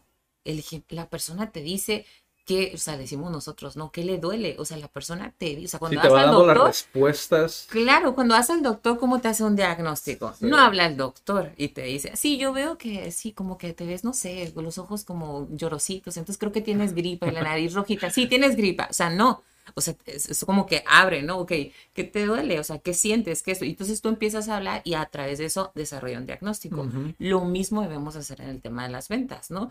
Efectivamente, ¿qué es lo que estás buscando? O sea, hacer estas preguntas clave ¿Ok? Y sobre esa información que te proporcione, ya sobre eso él te va a ir diciendo cómo lo puedes ir tú orientando, apoyando, asesorando, ¿no? Sí. Entonces, este, creo que no debemos de escatimar ningún, ningún medio de comunicación. Hay gente que todavía es muy tradicional y va a hacer la llamada, y va a haber gente que va a hacer el WhatsApp, y va a haber gente que va a hacer el correo. Entonces, cualquiera de los medios, ¿no? Yo, por ejemplo, cuando me toca a mí con, con mi equipo, donde de repente dejan de, de- de tener una conexión con un, con un lead y que no han logrado que el lead vaya al showroom o a lo mejor ya es un walking que ya fue al showroom pero no hemos llegado a ese proceso de cierre sino que está cautivo pero todavía no ha llegado a ese proceso de madurez para lograrlo cerrar yo sí les digo que varíen sus canales de comunicación y siempre les pido, o sea, siempre es uno de mis consejos es y cualquier interacción que tengas tienes que agregarle un valor. Yo no le voy a hablar nada más para ver qué pensó. O sea, digo, y eso es lo que aprendes, ¿no? Es como que, ay, Yadira, sabia. No, es algo que vas aprendiendo, ¿no? Sí. O sea, decir, ¿a quién nos gusta que nos hablen y digan, oye, ¿qué pensaste? ¿Lo vas a querer o no lo vas a querer? Ah, o sea, me habló para eso. No, todavía no sé, yo te voy a hablar cuando yo sepa, ¿no? Entonces, sin embargo, cuando tú vas generando un contenido de valor en donde realmente cuando le mandes un WhatsApp, va a ser un WhatsApp donde realmente cuando lo abra se va a quedar con algo que no tenía antes de tu WhatsApp o tu llamada o tu correo, pues ya de cierta forma los vas motivando a que nunca se pierda esta relación de contacto, ¿no? Sí. Entonces yo tuve, tuve un profesor de CETIS Universidad que nos en- enseñó mucho de herramientas para las ventas, y decía, profesor de Mexicali, profesor Janiel, clases así estupendas, me encanta, y él nos decía, no, o sea, si me dicen, es que estoy hablando para dar seguimiento, yo ahí ya casi les los cuelgo, dice, o sea, les cuelgo de que ya no quiero saber nada de este vendedor, sea me esté vendiendo un carro, lo que sea, porque eso no es así. O sea, realmente dicen, o sea, y nos, nos explicaba, ¿no? Decía, ok, un día le vas a mandar un WhatsApp y por ejemplo, Yaira, tú que vendes eh, departamentos, un día le vas a mandar un WhatsApp y le vas a decir, ah, mire, mire, Janiel, aquí está la alberca, el gimnasio, el salón de eventos, fue lo que usted no pudo conocer cuando vino, eh, pero le mando un videito ahorita que tuve la oportunidad de subir, me acordé de usted y se lo mandé. Pum, y no le estás pidiendo que te contesten, le estás preguntando si te va a comprar o no, pero ya se lo mandaste. Sí. Ah, perfecto. Y luego a las, a las tres días, fíjate que, eh, no sé, salió eh, una promoción, le vas a llamar, le vas a decir, ah, oye, nada más te hablo para decirte que eh, vamos a tener esta promoción este fin de semana por si te interesa. Y listo, ah, bueno, ya fue una promoción. Y luego ya después un correo electrónico donde a lo mejor el correo le vas a mandar un, un, un, este, un artículo donde dice la vivienda vertical en Tijuana este, ha subido, va a subir en los próximos meses por la oferta un 5%, no sé, por decir algo, ¿no? Su precio. Sí. Y ya le mandaste ese artículo, ah, vi este artículo que me gustó, ajá, y se lo, se lo pasas. ¿Sí me explico? O sea, Sí, sí, sí. cómo le vas variando la comunicación, pero al final le estás dejando algo, ¿no? Entonces nos decía, ¿y cómo ustedes tienen que tener, o sea, nos da una tablita y nos dice, tienen que desarrollar 16 cosas, o sea, contenidos de valor. Y que sean variados el mensaje en función de cómo lo van a hacer. Si es correo, pues esto. Si es WhatsApp, esto. Y así. Y tienen que tener a esa siempre. Sí. Y van a ir viendo cómo va a ir avanzando su contacto sobre ese contenido. Ah, ya le mandé esto, ahora sigue esto. Y así. Y así se van a ir con cada uno. Al Sí. final la venta es un proceso. Sí. Entonces, este, digo, en ocasiones no lo entendemos así. Y en ocasiones lo que no se permite, lo que se ve mal, es improvisar. Y el cliente se da cuenta cuando estamos improvisando, ¿no? Cuando no sabes, cuando nomás le hablaste para... Sí, que para desconoces ver la información. de- que desconoces la información, que estás improvisando, o sea, y creo que es- esas son cositas que los clientes no te perdonan, ¿no? Sí. Que ya pierden, ¿por qué? Porque ya perdiste la confianza. Ya perder confianza, adiós, ya perdiste todo, porque la confianza es la raíz de esta interacción Sí. de, de, de humana, ¿no? De, de tus necesidades, etcétera. Entonces, digo, realmente eso es como la, el- el- lo que tratas de desde un principio ganarte y lo que debes de al final nunca perderlo, ¿no? El Sí. tema de la confianza, ¿no? Sí, es que ahorita complementando con la, con la parte anterior que le preguntaba a Yadira como un poquito de la captación de leads, estos contenidos de valor pueden variar mucho de plataforma en plataforma, ¿no? Como uno, por ejemplo, es WhatsApp Business. Muchos directamente te mandan el contenido por ahí, ¿no? Algunos otros dentro de la fanpage, a lo mejor consumen mucho Facebook, algunos consumen el correo, algunos... Porque yo soy de la creencia que cuando tú llegas a una llamada, la persona que está del otro lado es porque ya obtuvo toda la información y de eso de alguna manera como que facilita mucho la venta, ¿no? O sea, ya ni siquiera tienes que vender como tal, Claro. sino que la venta fue todo el proceso Claro. de, desde que consumió tu contenido, Claro. todo, para que llegue a ese punto y ya simplemente sea como, ah, sí me interesa, bueno, pa, Claro. tal día, tal, tal, tal, ok, perfecto, listo. A mí me ha pasado personas que, que, que llevan consumiendo el contenido durante dos años antes de siquiera comprarte Claro. o siquiera consumir un servicio. Entonces, Claro. sí funciona mucho el hecho de, eh, incluso este otra vez mencionando a Ryan Serhan, parece que lo estoy promocionando, ¿no? Pero él menciona, yo te voy a dar seguimiento hasta que hasta que me muera, o sea, hasta, Claro. o sea, yo a, un a una persona yo la sigo hasta Hasta hasta, hasta siempre, para toda la vida. Y es algo que creo que en ocasiones nos desmotiva. Es muy fácil desmotivarse, ¿no? Claro. Cuando una persona te dice a lo mejor, no, es que estaba muy caro, ta, ta, ta, pero muchas gracias. cha-". Y ya, es como, ah, bueno, pues, y son 10 o 20 personas que te dicen exactamente lo mismo. Bueno, pues es que a lo mejor el producto no es tan bueno. Es como, no, es que tienes que cambiar la perspectiva, ¿no? En ocasiones tienes que verlo como ellos lo perciben Claro. porque estamos contaminados. El mismo ejemplo que mencionaste del, del libro que le das a tu hijo, ¿no? Es como, Claro. Tú crees que eso es lo mejor para él, pero es como, si tú le preguntas a él, no, pero es que me gusta más este personaje. Ah, entonces si yo le hubiera dado un libro similar, Claro. pero con ese personaje, el niño posiblemente lo hubiera tomado de buenas a primeras. ¿no? Exacto. Pero es conocer a la persona, como dices tú, es, es tomarte el tiempo. Hay una habilidad que también lo mencionaste que es crucial, que es el, el hacer preguntas. Claro. En ocasiones no nos no nos preparamos lo suficiente como para hacer preguntas y no hacer las preguntas obvias, sino las preguntas significativas, ¿no? Así es. Y, y bueno, eh, tomando eso como, como pauta para lo, para lo que se viene, eh, ¿cómo, ¿cómo era tu preparación? Digo, ya una vez que sabes que le tienes que llamar al cliente, ¿tú tienes alguna preparación en específico que hacías o te costaba trabajo? ¿Te, te daban nervios cuando lo hacías? Claro, Lo- creo que los nervios nunca se pierden, se van transformando y llegas a sentirlos de una u otra forma, pero creo que siempre existe como ese, ese como de repente nerviosito, ¿no? En ocasiones cuando atiendes clientes que le decimos nosotros, cuando esos que no te, o sea, que, que no dicen Secos, nada. que no te decía. que no dicen si sí les gustó o no les gustó, o sea, que es- están como así, muy, muy, no sé, estoicos, así que de plano no los puedes leer, pues siempre está ese miedo, el nervio, mejor dicho, decir, ah, entonces, ¿qué Entonces no le interesa, Continúo, ¿no? sí, como que te cuesta leerlos, ¿no? Pero, por ejemplo, las llamadas en frío, que en un principio me tocó hacer mucho como de estar llamando y tipo telemarketing ahí, o sea, me parecía ahí con mi cubículo y encerrada y con listas. Eh, yo lo que hacía era, nunca, mm, trataba de nunca desviarme del objetivo. Ok. Y el objetivo era la razón de mi llamada, ¿no? O sea, siempre cuál era la razón de mi llamada. Y, de, y entendía que tenía 15, 30 segundos para, para hacer este gancho, ¿no? Entonces yo al principio son, pues estamos acostumbrados y yo sonaba y recuerdo como alguien te habla del banco. Ah, ¿sabes? Y no, o sea, ni quieres escuchar, es más, no quieres dar la pauta para escuchar que te digan que no les interesa.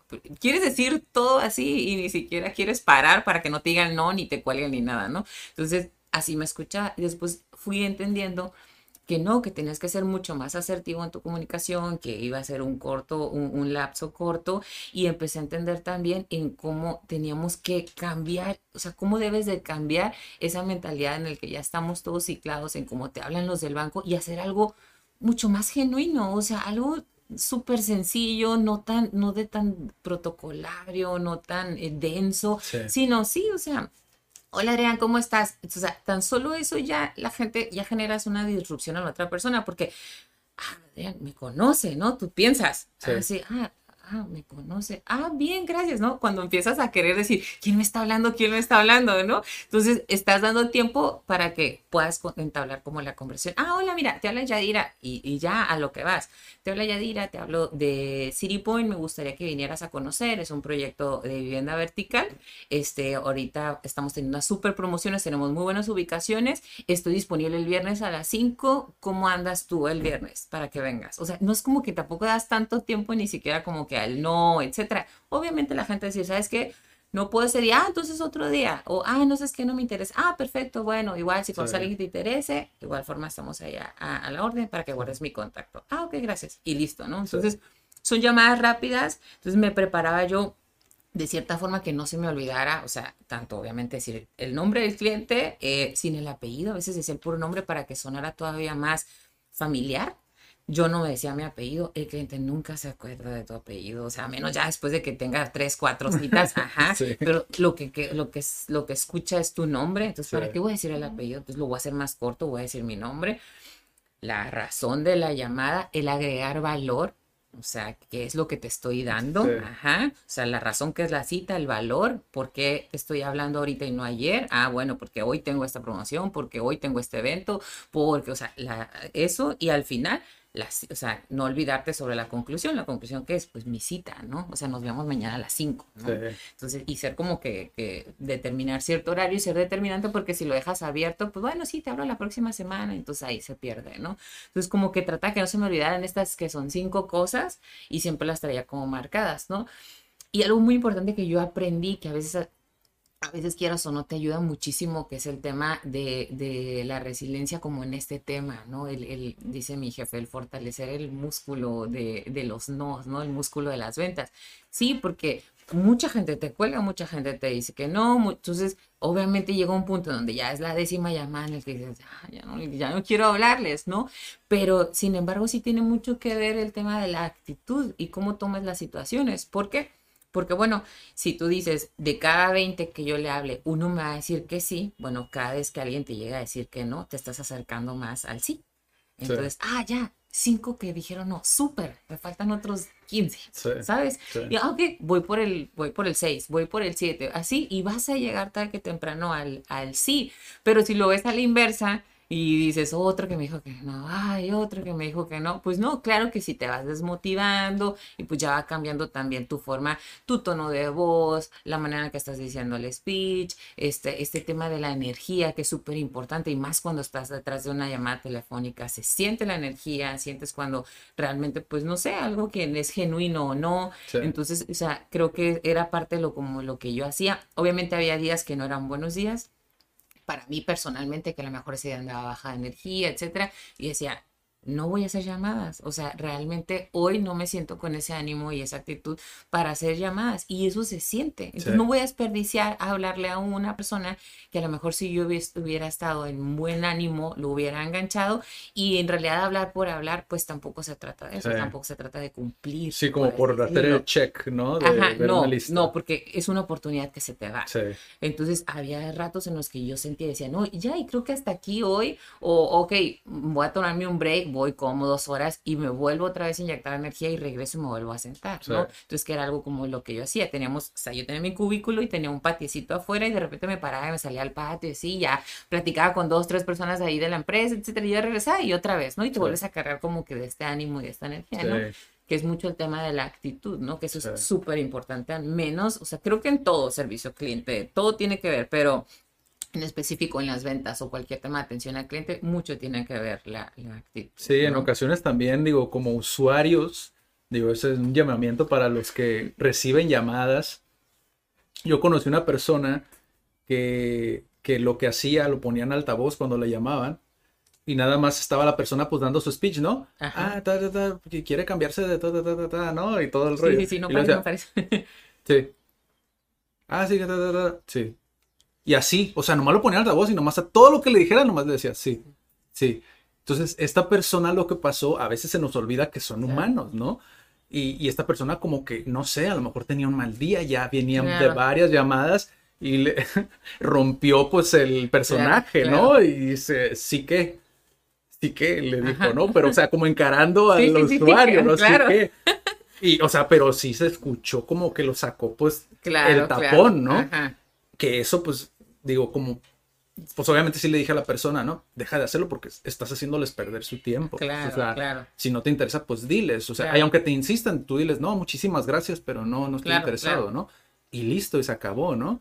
Eh, Me pasó otra anécdota así de que me prospectaron también así en frío, ¿no? Que me sacó de onda. Fue un buen disruptor, pero no creo que haya sido el, El mejor, correcto. ajá, el correcto. Que dice, "Ah, ¿usted conoce a una persona que murió hace no sé cuántos años? Que tal, tal?". Y yo, pues puse dos mil años, ¿no? Y, y yo, le digo, ¿cómo? Disculpe. Y dice, sí, quería hablarle de la palabra de no sé qué. Sí, ah, y yo dije, ah, te está hablando de, Claro. de Jesús, ¿no? Y dije, ¿what?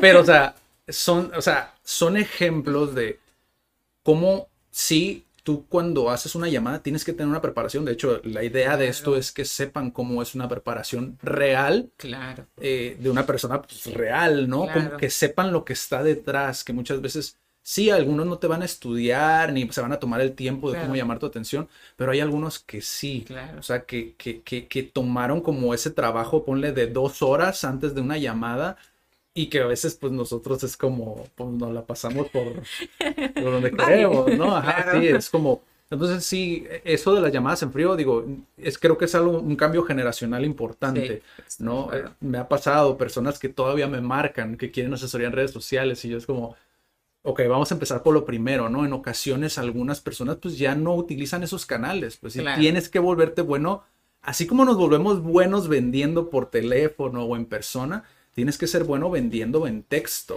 que es lo que les menciono, para las generaciones que vienen, ¿no? Que es eh, saber cómo escribir, la puntuación para muchos es súper importante, no se imaginan la cantidad de personas eh, obsesivas compulsivas con Sí. la con esa y ya cuando tú no escribes bien una cosa ya perdiste su atención y es como La confianza. sí, Si alguien te manda un, una- alguien que te está asesorando o que le quieres comprar algún tipo de producto y te manda la información con una falta de ortografía, pierdes confianza. sí, ya dice como... Sí, sí, sí. Ajá. No se imaginan, pues no lo asocian como, como un asesor mobiliario profesional va a escribir con C esta palabra, ¿no? Exacto, Sí, o sea, así es. sí, y es- pierdes confianza y pierdes terreno, y etcétera. Exacto, Sí. así es. ¿Qué es lo más desafiante para ti dentro de la venta de inmuebles? O sea, o que fue para ti como lo que crees tú que es algo que es súper desafiante que en ocasiones no.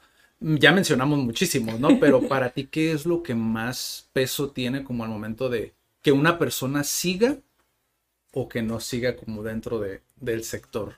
Mira, yo creo que lo más desafiante es el tema de estar preparados. O sea, no me quiero perder en la idea, pero yo te puedo decir, porque lo tengo como muy marcado, en que uno de mis consejos para alguien que se quiere empe- empezar con este tema de asesor inmobiliario es mm, estar preparado económicamente porque eso es, el que, es, es algo que se vuelve un desafío a largo plazo. ¿En qué sentido? En el que debes de, por ejemplo, yo tengo una asesora que, y, y es parte como de lo que mencionas, ¿no? En cómo se ha ido evolucionando, que también uno tiene que evolucionar. O sea, creo que lo único constante es el cambio. Entonces, y que tienes que entender esa idea, ¿no? Y casarte con esa idea como empresa. O sea, y una asesora que ahorita está en mi equipo, ella, eh, las, las formas en las que empezaron con el tema de la pandemia, etcétera, nosotros que, se, bueno, la persona encargada de mi empresa en, en contratar asesores, o mejor dicho, sí, como cazar talentos, por así decirlo, eh, ya se cambió la modalidad, o sea, empiezas por obviamente tu currículum y después se solicita un video, Ah, ok. o sea, es un video y, y te hacen ciertas preguntas y tú tienes que mandar el video sin cortes. Entonces, un video de tres minutos donde quiero que me platiques por qué quieres ser asesor inmobiliario, qué, o sea, sí me explico, y es un video. Y ya sobre eso después ya haces la presencial.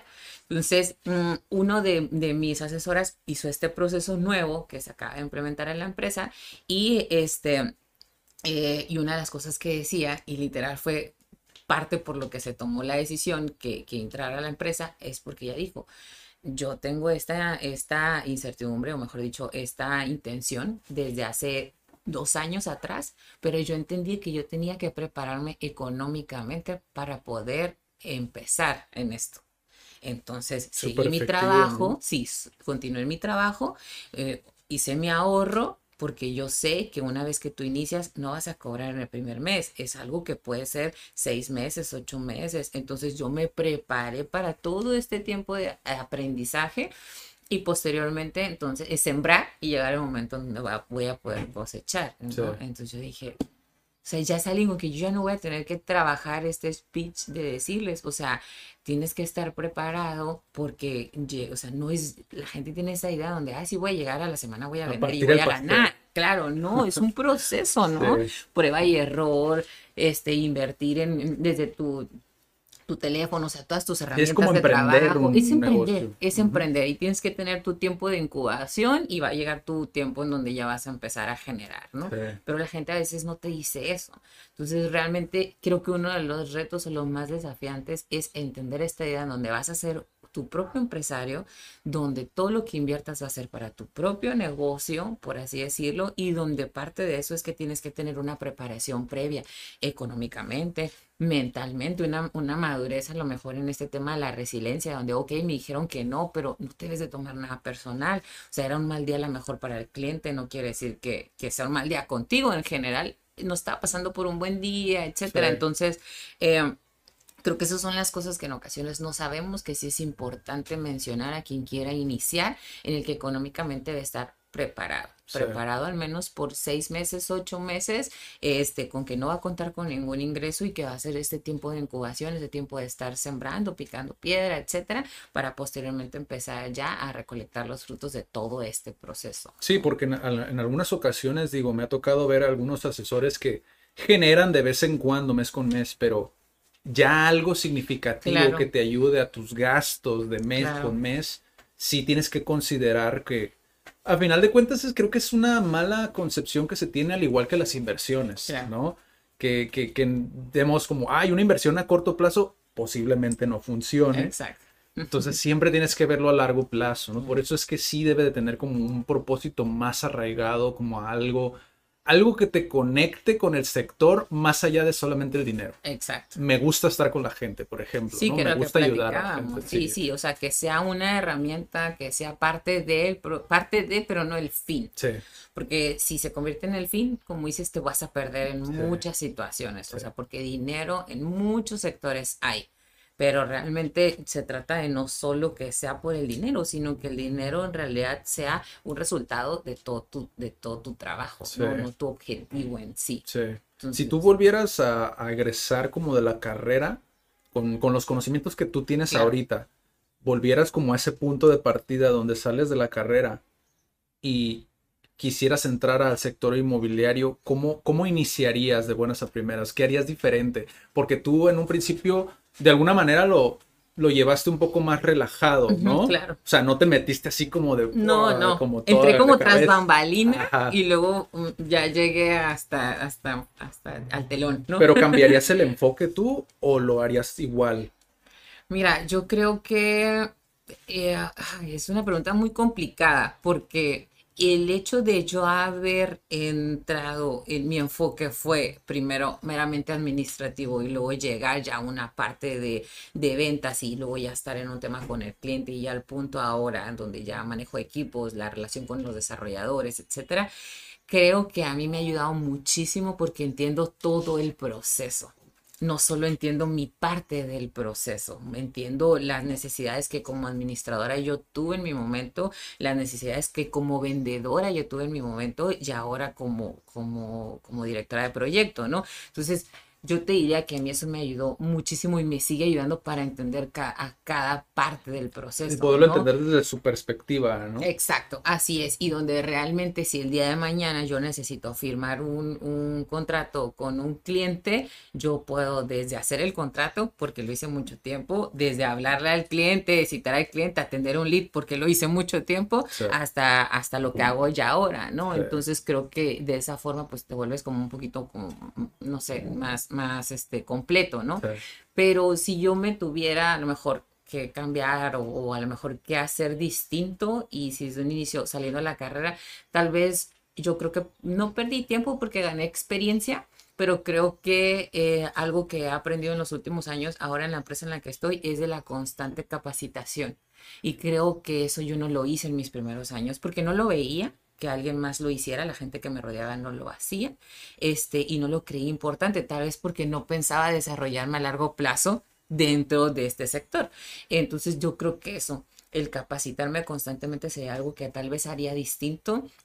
Y también este, el, el de repente no, no estás solo, no, no, no tienes por qué empezar solo, ¿no? Existen asociaciones como el AMPI, etcétera, que a lo mejor tú vas empezando y entras ahí, te vuelves socio y que empiezas a, a- a tener ya esa relación con la gente que tiene muchos años dedicándose a eso, les aprendes muchas cosas, a lo mejor obviamente hasta actualizas esas cosas tú como las tomas propias y les das un giro a algo ya más actual y, y en realidad te puedes apoyar como de estas, digamos, de estas plataformas, ¿no? O sea, como el hecho de que eh, para mi punto de vista lo ideal es si alguien nuevo es ¿Por qué quieres empezar desde cero cuando ya hay alguien que ya toda la infraestructura? Mejor entra a un lugar donde está toda la infraestructura, aprendes de toda la infraestructura y sobre eso ya tomas decisiones sobre ahora, si quieres tú, independizarte, ¿no? Sí, en o que sepas todas las opciones, ¿no? Como el- toda la baraja. Sí, sí, o sea, a veces piensan que solamente es, bueno, asesor inmobiliario. Mi familia a Sí. veces me dicen, oye, tengo un problema con Infonavit, ¿me puedes ayudar? Y digo, yo, no es cierto. yo me dedico a eso, ¿sabes? sí, Pero a sí. veces existe como e- e- ese, esa imagen tal vez eh, errónea sobre lo que hacemos, ¿no? Entonces, o sea, sí, dentro de la empresa hay mucho sector, o sea, están mis compañeros de comercial que se dedican solo al área comercial, naves industriales, terrenos, eh, renta de bodegas, o sea, todo lo que tiene que ver con la parte comercial, renta de locales, plazas, etcétera. Está la parte residencial, que son mis compañeras que se dedican a renta y compra de casas, meramente todo lo que tiene que ver con casa. Y está el área especializada, que somos todos los que son, estamos en la vivienda vertical. Alguien que está exclusivo para vender desarrollos verticales. Entonces, hablamos idiomas similares, pero no es el mismo. La intención de la empresa, que creo que es la intención que debemos eh, adoptar todos, es mejor volverte experto en algo que a lo mejor está, es como que me, medio más o menos de muchas cosas, Sí. ¿no? Volvemos al tema. Si tu tema es dinero, pues sí, la gente dice, prefiero saber poquito de todo y, me- y ningún cliente se me va y le vendo porque le vendo porque pues yo quiero dinero. Pero si en realidad es formarte profesionalmente eh, sobre algo, qué mejor que desarrollar una expertise, ¿no? Entonces es que mi fuerte es, y así lo hacemos en la empresa, si te llega un cliente y te dice, no, es que mi interés es, un, es una casa, ah, perfecto, te voy a pasar con la persona indicada para que te dé esa información. Yo no manejo esa información, te sé a grandes rasgos, claro que lo sé, pero en realidad no es mi fuerte, mi día a día es la Sí, vivienda lo va a saber vertical. desempeñar mejor la persona. Exacto, y va a ser mejor atendido, va Sí. a tener, va a tener la información más a la mano, etcétera. Entonces lo pasas con el experto. Entonces, y tenemos un departamento que se encarga solo de cuestiones de créditos. Entonces, yo te puedo platicar un poquito tasas, más o menos en cu- cuánto tienes de comprobar ingresos. Sí te sé esa información, pero mira, ¿qué te parece si te sientas con mi compañero César y él te va a manejar todo y, y ve todo el tema de todos los bancos, ¿no? Entonces ya realmente lo vas canalizando, ¿no? Entonces, Incluso se vuelve más efectivo el cierre porque edificas al compañero, ¿no? Lo cual también es una herramienta que se utiliza Claro, mucho, ¿no? Que- claro. que- o, o incluso si estás solo, el hecho de que tú digas, bueno, mira, yo no lo manejo al 100%, pero puedes ir con tal, claro. te ayuda a crear como un lazo más fuerte que si tú le hubieras hecho la venta y se hubiera quedado con el desconocimiento a la persona, ¿no? Exacto, así es, ¿no? Y al final pues es un, es un equipo, es algo más integral, es un ganar-ganar y, y al final las relaciones son a largo plazo, ¿no? Porque si te vas por la transacción, te compran ahora y ya mañana ya el cliente no se acuerda ni de tu nombre, pero en, en este sector son relaciones a largo plazo, porque ahorita te compró, o sea, pasa mucho, gente que te compra, la, te compra, por ejemplo, gente que te dio su casa, mis compañeros de residencial, si te dio tu- su casa para que la vendieras, se la vendiste, le gustó tanto el servicio que ya que se la vendiste te dice, oye, pues ahora quiero comprar. Ya vendí, quiero comprar. Ah, perfecto, pero no me quiero gastar todo. Quiero comprar un depa para vivir y con lo que me sobra quiero poner un lo- quiero comprar un local comercial para poner en renta. Ah, ok, tú le pasas a tu compañero que le va a vender el departamento y se lo pasas a tu compañero que le va a vender el local comercial. Cada quien dentro de su área de expertise, pero sigues llevando esa relación de la mano con el cliente, ¿no? Sí. Y más adelante va a querer a lo mejor vender el depa y comprarse otro, o va a querer el local mejor venderlo y mejor comprarse otro depa. Entonces va manejando esa relación a largo plazo, ¿no? Esa relación humana Sí. que a veces se pierde cuando es meramente transaccional. O sea, terminas la operación y adiós, ¿no? Sí. Oye, y si, por ejemplo, sé que aquí, por ejemplo, muchos asesores comienzan como de manera hasta clandestina, ¿no? Como Claro. empiezan como a, a- a promover propiedades, a venderlas, a rentarlas, como conociendo y haciendo como alianzas, ¿no? Con otras Claro. personas, como los contratos y toda la documentación Claro. de una vivienda o de un local, pero para la gente que a lo mejor quiere iniciarlo, pues formalmente, ¿no? Claro. Como lo es una licencia profesional Claro. inmobiliaria. Ujú.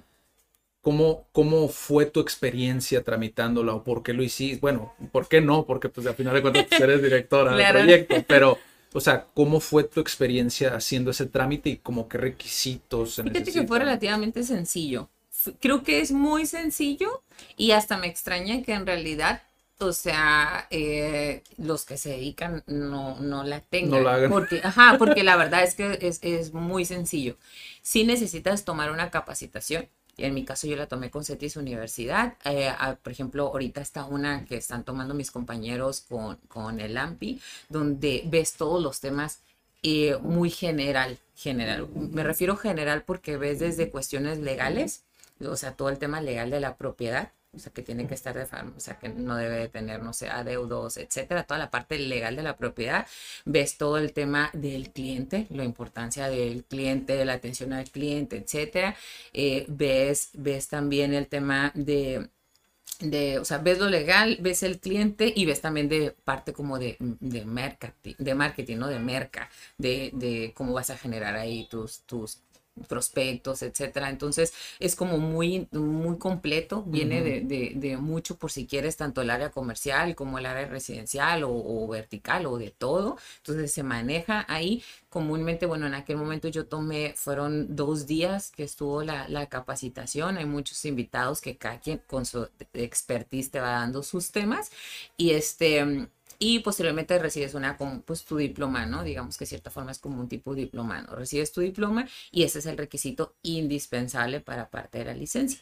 A eso te piden también tus contratos de, de, de renta y de compras a tu machote de contrato que utilizas. Esos tienen que estar registrados en Profeco esos, esos machotes de contrato y te piden también tu constancia de situación fiscal en el cual realmente se vea que una de tus actividades con las que estés facturando sea en función a lo que te estás dedicando, ¿no? Que es servicio, prestación de servicios de, de inmobiliarios, Sí. ¿no? Este, y sobre eso, pues ya te piden identificación y carta de no antecedentes penales. O sea, que también es importante. Ya mandas toda tu información, ellos verifican que todo esté correcto, etcétera. Y posteriormente tienes que hacer un pago ante el municipio, la toma de fotografía y te dan tu, tu licencia, que si mal no recuerdo que es por dos o tres años. Entonces ya te dan tu licencia y este, ya te encuentras dentro de un padrón que si tú te metes a la página del municipio, ahí tú vas a ver con foto y, eh, y número, nombre a cada una de las personas que están, que están dentro de, de este padrón de, con licencia, ¿no? De, Sí. de- de asesores con licencia certificados. Y tú sabes que mínimo lo indispensable lo aprendieron en el, en el, en este dichoso diplomado, sí o sí.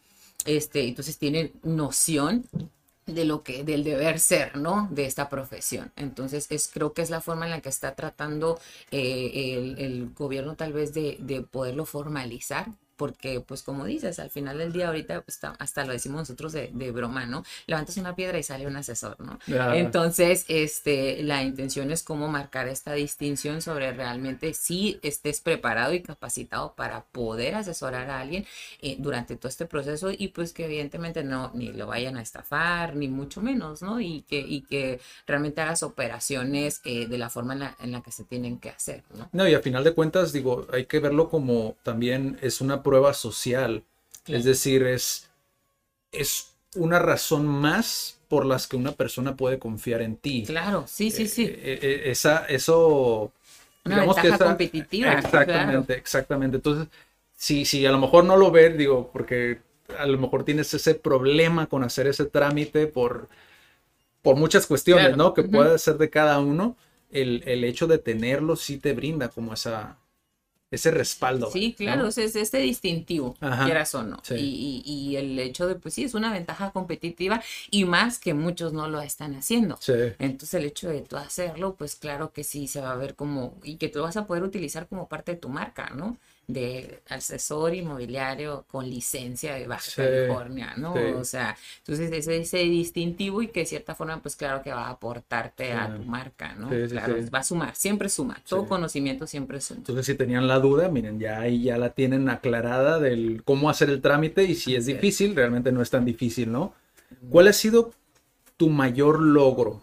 ¿Cuál, cuál, cuál consideras tú que ha sido el, el mayor logro dentro de tu experiencia desde que iniciaste hasta el día de hoy? Pues mira, yo creo, eh, digo ahí contabilizando a grandes rasgos, yo creo que el haber participado en casi 300 operaciones, de vender casi 300 departamentos o de alguna otra forma haber participado directa o indirectamente, creo que pudiera decirte que tal vez es, es uno de mis, de mis más grandes logros, ¿no?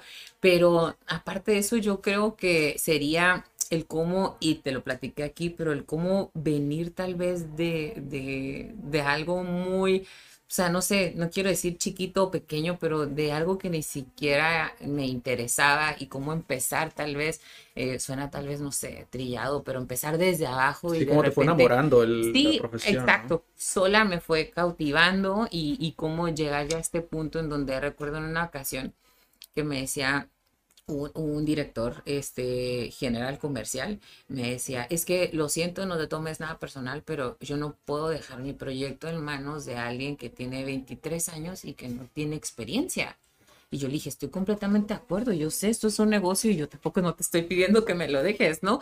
O sea, al contrario, o sea, acepto realmente tus comentarios. Me dijo, sí, es que yo no te puedo dar mi proyecto a ti, que tú, o sea, no, tienes 23 años y no tienes experiencia.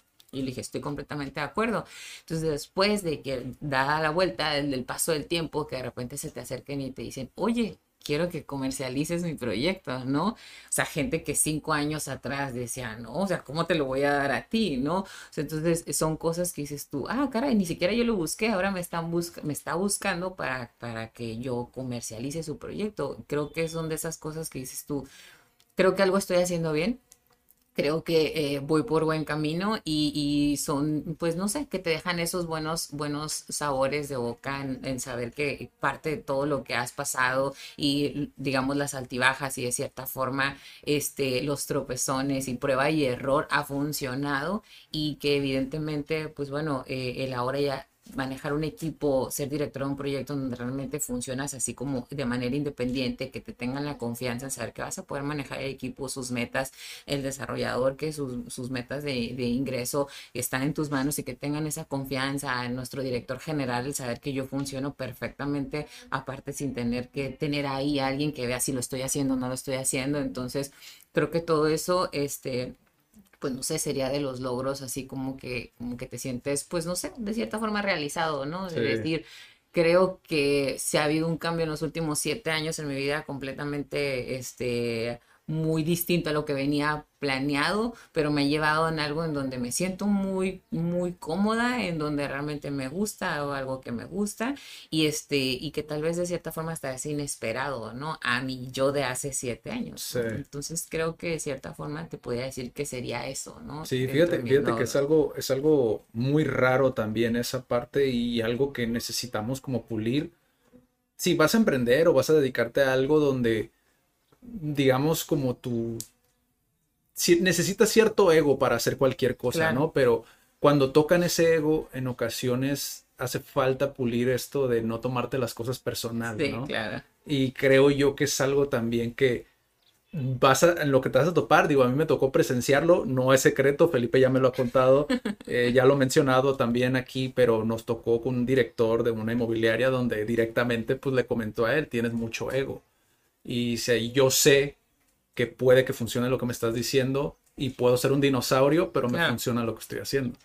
Y es esa parte donde dices, bueno, no me lo voy a tomar personal, pero voy a hacer todo lo que necesite hacer para demostrar que mi valía, ¿no? En el mercado. Jim Brown lo dice, es como, no es que no seas valioso como persona, sino que dentro del mercado, pues no tienes el valor que dices tener, ¿no? Y eso es apreciación. Es un golpe duro al ego, pero tienes que trabajar en no tomarte las cosas personales. Sí, que eso es muy difícil, pero realmente creo que es parte de la, de la madurez profesional, sí. el no tomarte nada personal, ¿no? El realmente, y creo que, creo que ahí sí, algo que me, me ha ayudado muchísimo y, y, lo leí, recuerdo en la prepa y lo volví a leer ahora en, en, en este puesto, lo he, lo he vuelto a leer un par de ocasiones y a veces se nos olvida, pero e, ese, ese librito de los, los, de los cuatro acuerdos, o sea, realmente es súper importante porque, o sea, no hay que tomarte las cosas personales, o sea, y cómo te puedes de cierta forma hasta, hasta no sé, es importante el, conocer tus emociones y también cómo vas a, a, formar este, este carácter, ¿no? En el cómo hay ocasiones en donde se tiene que hablar de cierta forma y hay ocasiones en donde puedes te dar ciertos permisos, ¿no? Y que evidentemente pues te vas a encontrar gente que te va a decir es que no lo vas a poder hacer y, gente que te va a apoyar, ¿no? Y decir, bueno, a lo mejor el que no tendrá sus razones y no pasa nada, son sus razones, más no son las mías, ¿no? Entonces, eh, a veces creo que nos, nos perdemos mucho en eso y es importante pues siempre tenerlo presente en el que en realidad la forma en la que tú me ves a mí no es más que una apreciación, eso no me define a mí. Entonces, eh, bueno, hasta cierto punto si yo dejo que me defina lo que tú piensas y dices de mí, puede que sí, pero en realidad en el que no deja de ser una apreciación, ¿no? No deja de ser un comentario, no deja de ser una forma de ver las cosas. A lo mejor conoces una parte de mí que no conoce las demás personas y, viceversa, ¿no? Entonces pero a veces sí cuesta. Y sí, claro, el ego, bueno, el ego como te puede ayudar, como te puede perjudicar, ¿no? Pero pues también si tienes un, un, buen mapa de tus emociones y conoces, sabes a lo mejor qué detonantes te pueden llevar a, o sea, a veces ser visceral no es lo más, no, es lo más padre, pero en ocasiones dices, bueno, voy a usar, que soy muy visceral para a lo mejor tener este, este no sé, este ímpetu para mejor formar hábitos, ¿no? Entonces es ver cómo puedes ahí manejar tus emociones para que te lleven hacia los caminos que realmente quieres ir y no que te manejen ellas a ti. Totalmente, totalmente. es parte de... Por último, Yadira, ¿cuál es el mejor consejo que te han dado dentro del sector? Pues mira, sin querer lo hemos tocado mucho, pero eh, el... Como wrap up. Sí, pero el, tema de no tomarte las cosas personales. No me lo dijeron así, te voy a ser honesto, me, me, lo dijo así, uno de mis primeros jefes me dijo, estar en atención al cliente es estar comiendo la cosa más desagradable que te puedas imaginar y nunca dejar de sonreír me decía. Entonces, yo al principio no entendía, o sea, yo me iba mucho al literal, ¿no? Así como, ajá, es como que siempre tengo que sonreír aunque la gente me esté diciendo N cantidad de cosas, pero no, si te vas a algo más profundo es eso, es en el que realmente lo que estás lo que me estás diciendo no habla de mí, sino de ti. O sea, de cómo te sientes tú, de cómo estás hoy, aunque te estás dirigiendo hacia mí, no está hablando en realidad de mí, está hablando más de ti. Este, eh, el, el, que si tengas o no tengas un buen día, o sea, el tema de la actitud, ¿no? Entonces, el cómo debes de tomarte las cosas personales y si es cierto, estar en atención al cliente, en prestar algún tipo de servicio, sí es muy importante este, en el que no te de tomar las cosas personales, ¿no? A lo mejor la persona está pasando por un mal día, a lo mejor la persona no sabes, o sea, que ya pasó por tres personas antes que contigo, cuando llega contigo, ya llega enfadada, ya llega cansada, ya está buscando soluciones y lo que menos está buscando a lo mejor es que, le hagas así, pues, ¿no? Me dijo una vez una clienta, eh, me dijo, es que si pagas con cacahuatitos, changuitos tendrás trabajando, me dijo. Y yo la estaba escuchando, ¿no? Y, y o sea, yo asenté con la cabeza y yo, ok. Y luego me dijo, sí, eres muy amable, pero eso de nada me sirve ahorita que seas amable. Entonces yo, perfecto, pero ¿cree que si sería grosera, yo le solucionaría algo siendo grosera?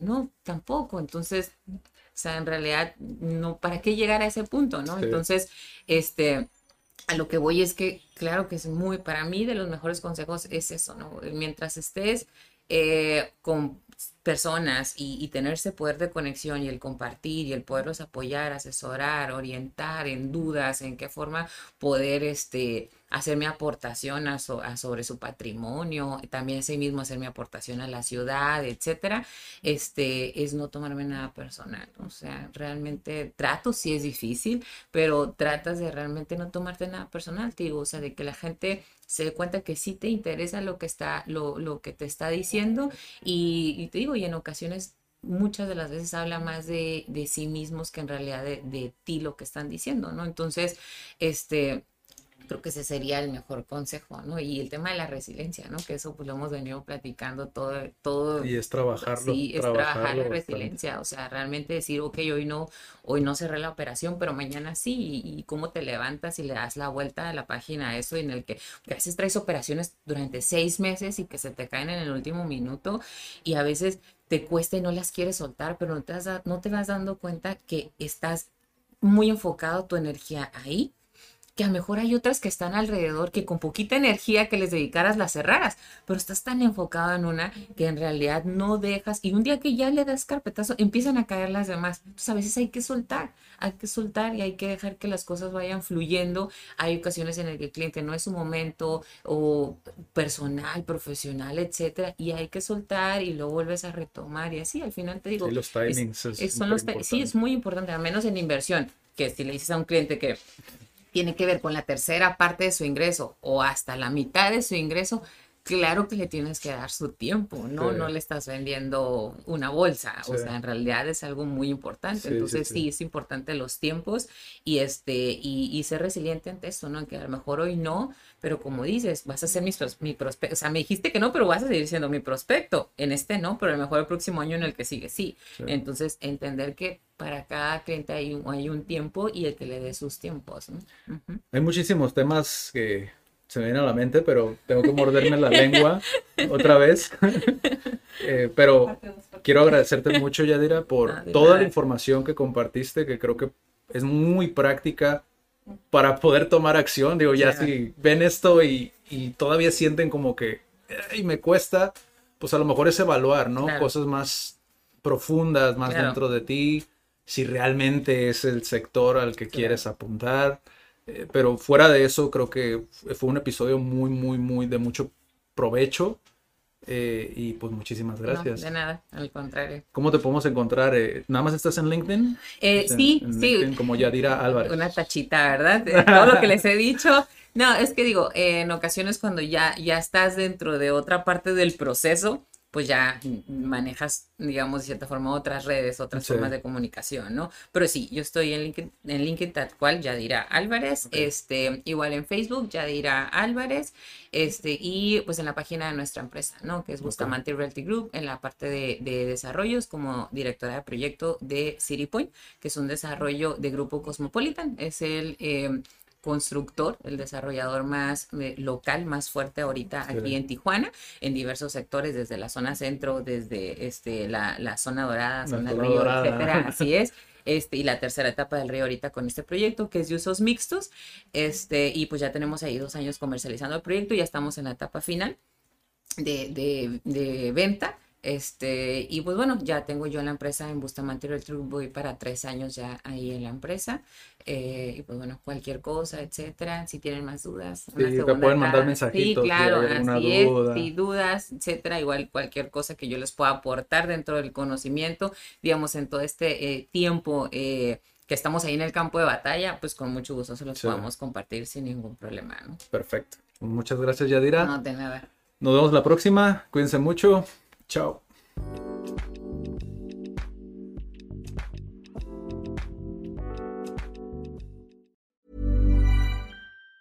Planning for your next trip? Elevate your travel style with Quince. Quince has all the jet setting essentials you'll want for your next getaway, like European linen, premium luggage options, buttery soft Italian leather bags, and so much more. And it's all priced at 50 to 80% less than similar brands. Plus, Quince only works with factories that use safe and ethical manufacturing practices. Pack your bags with high-quality essentials you'll be wearing for vacations to come with Quince. Go to quince.com slash trip for free shipping and 365-day returns.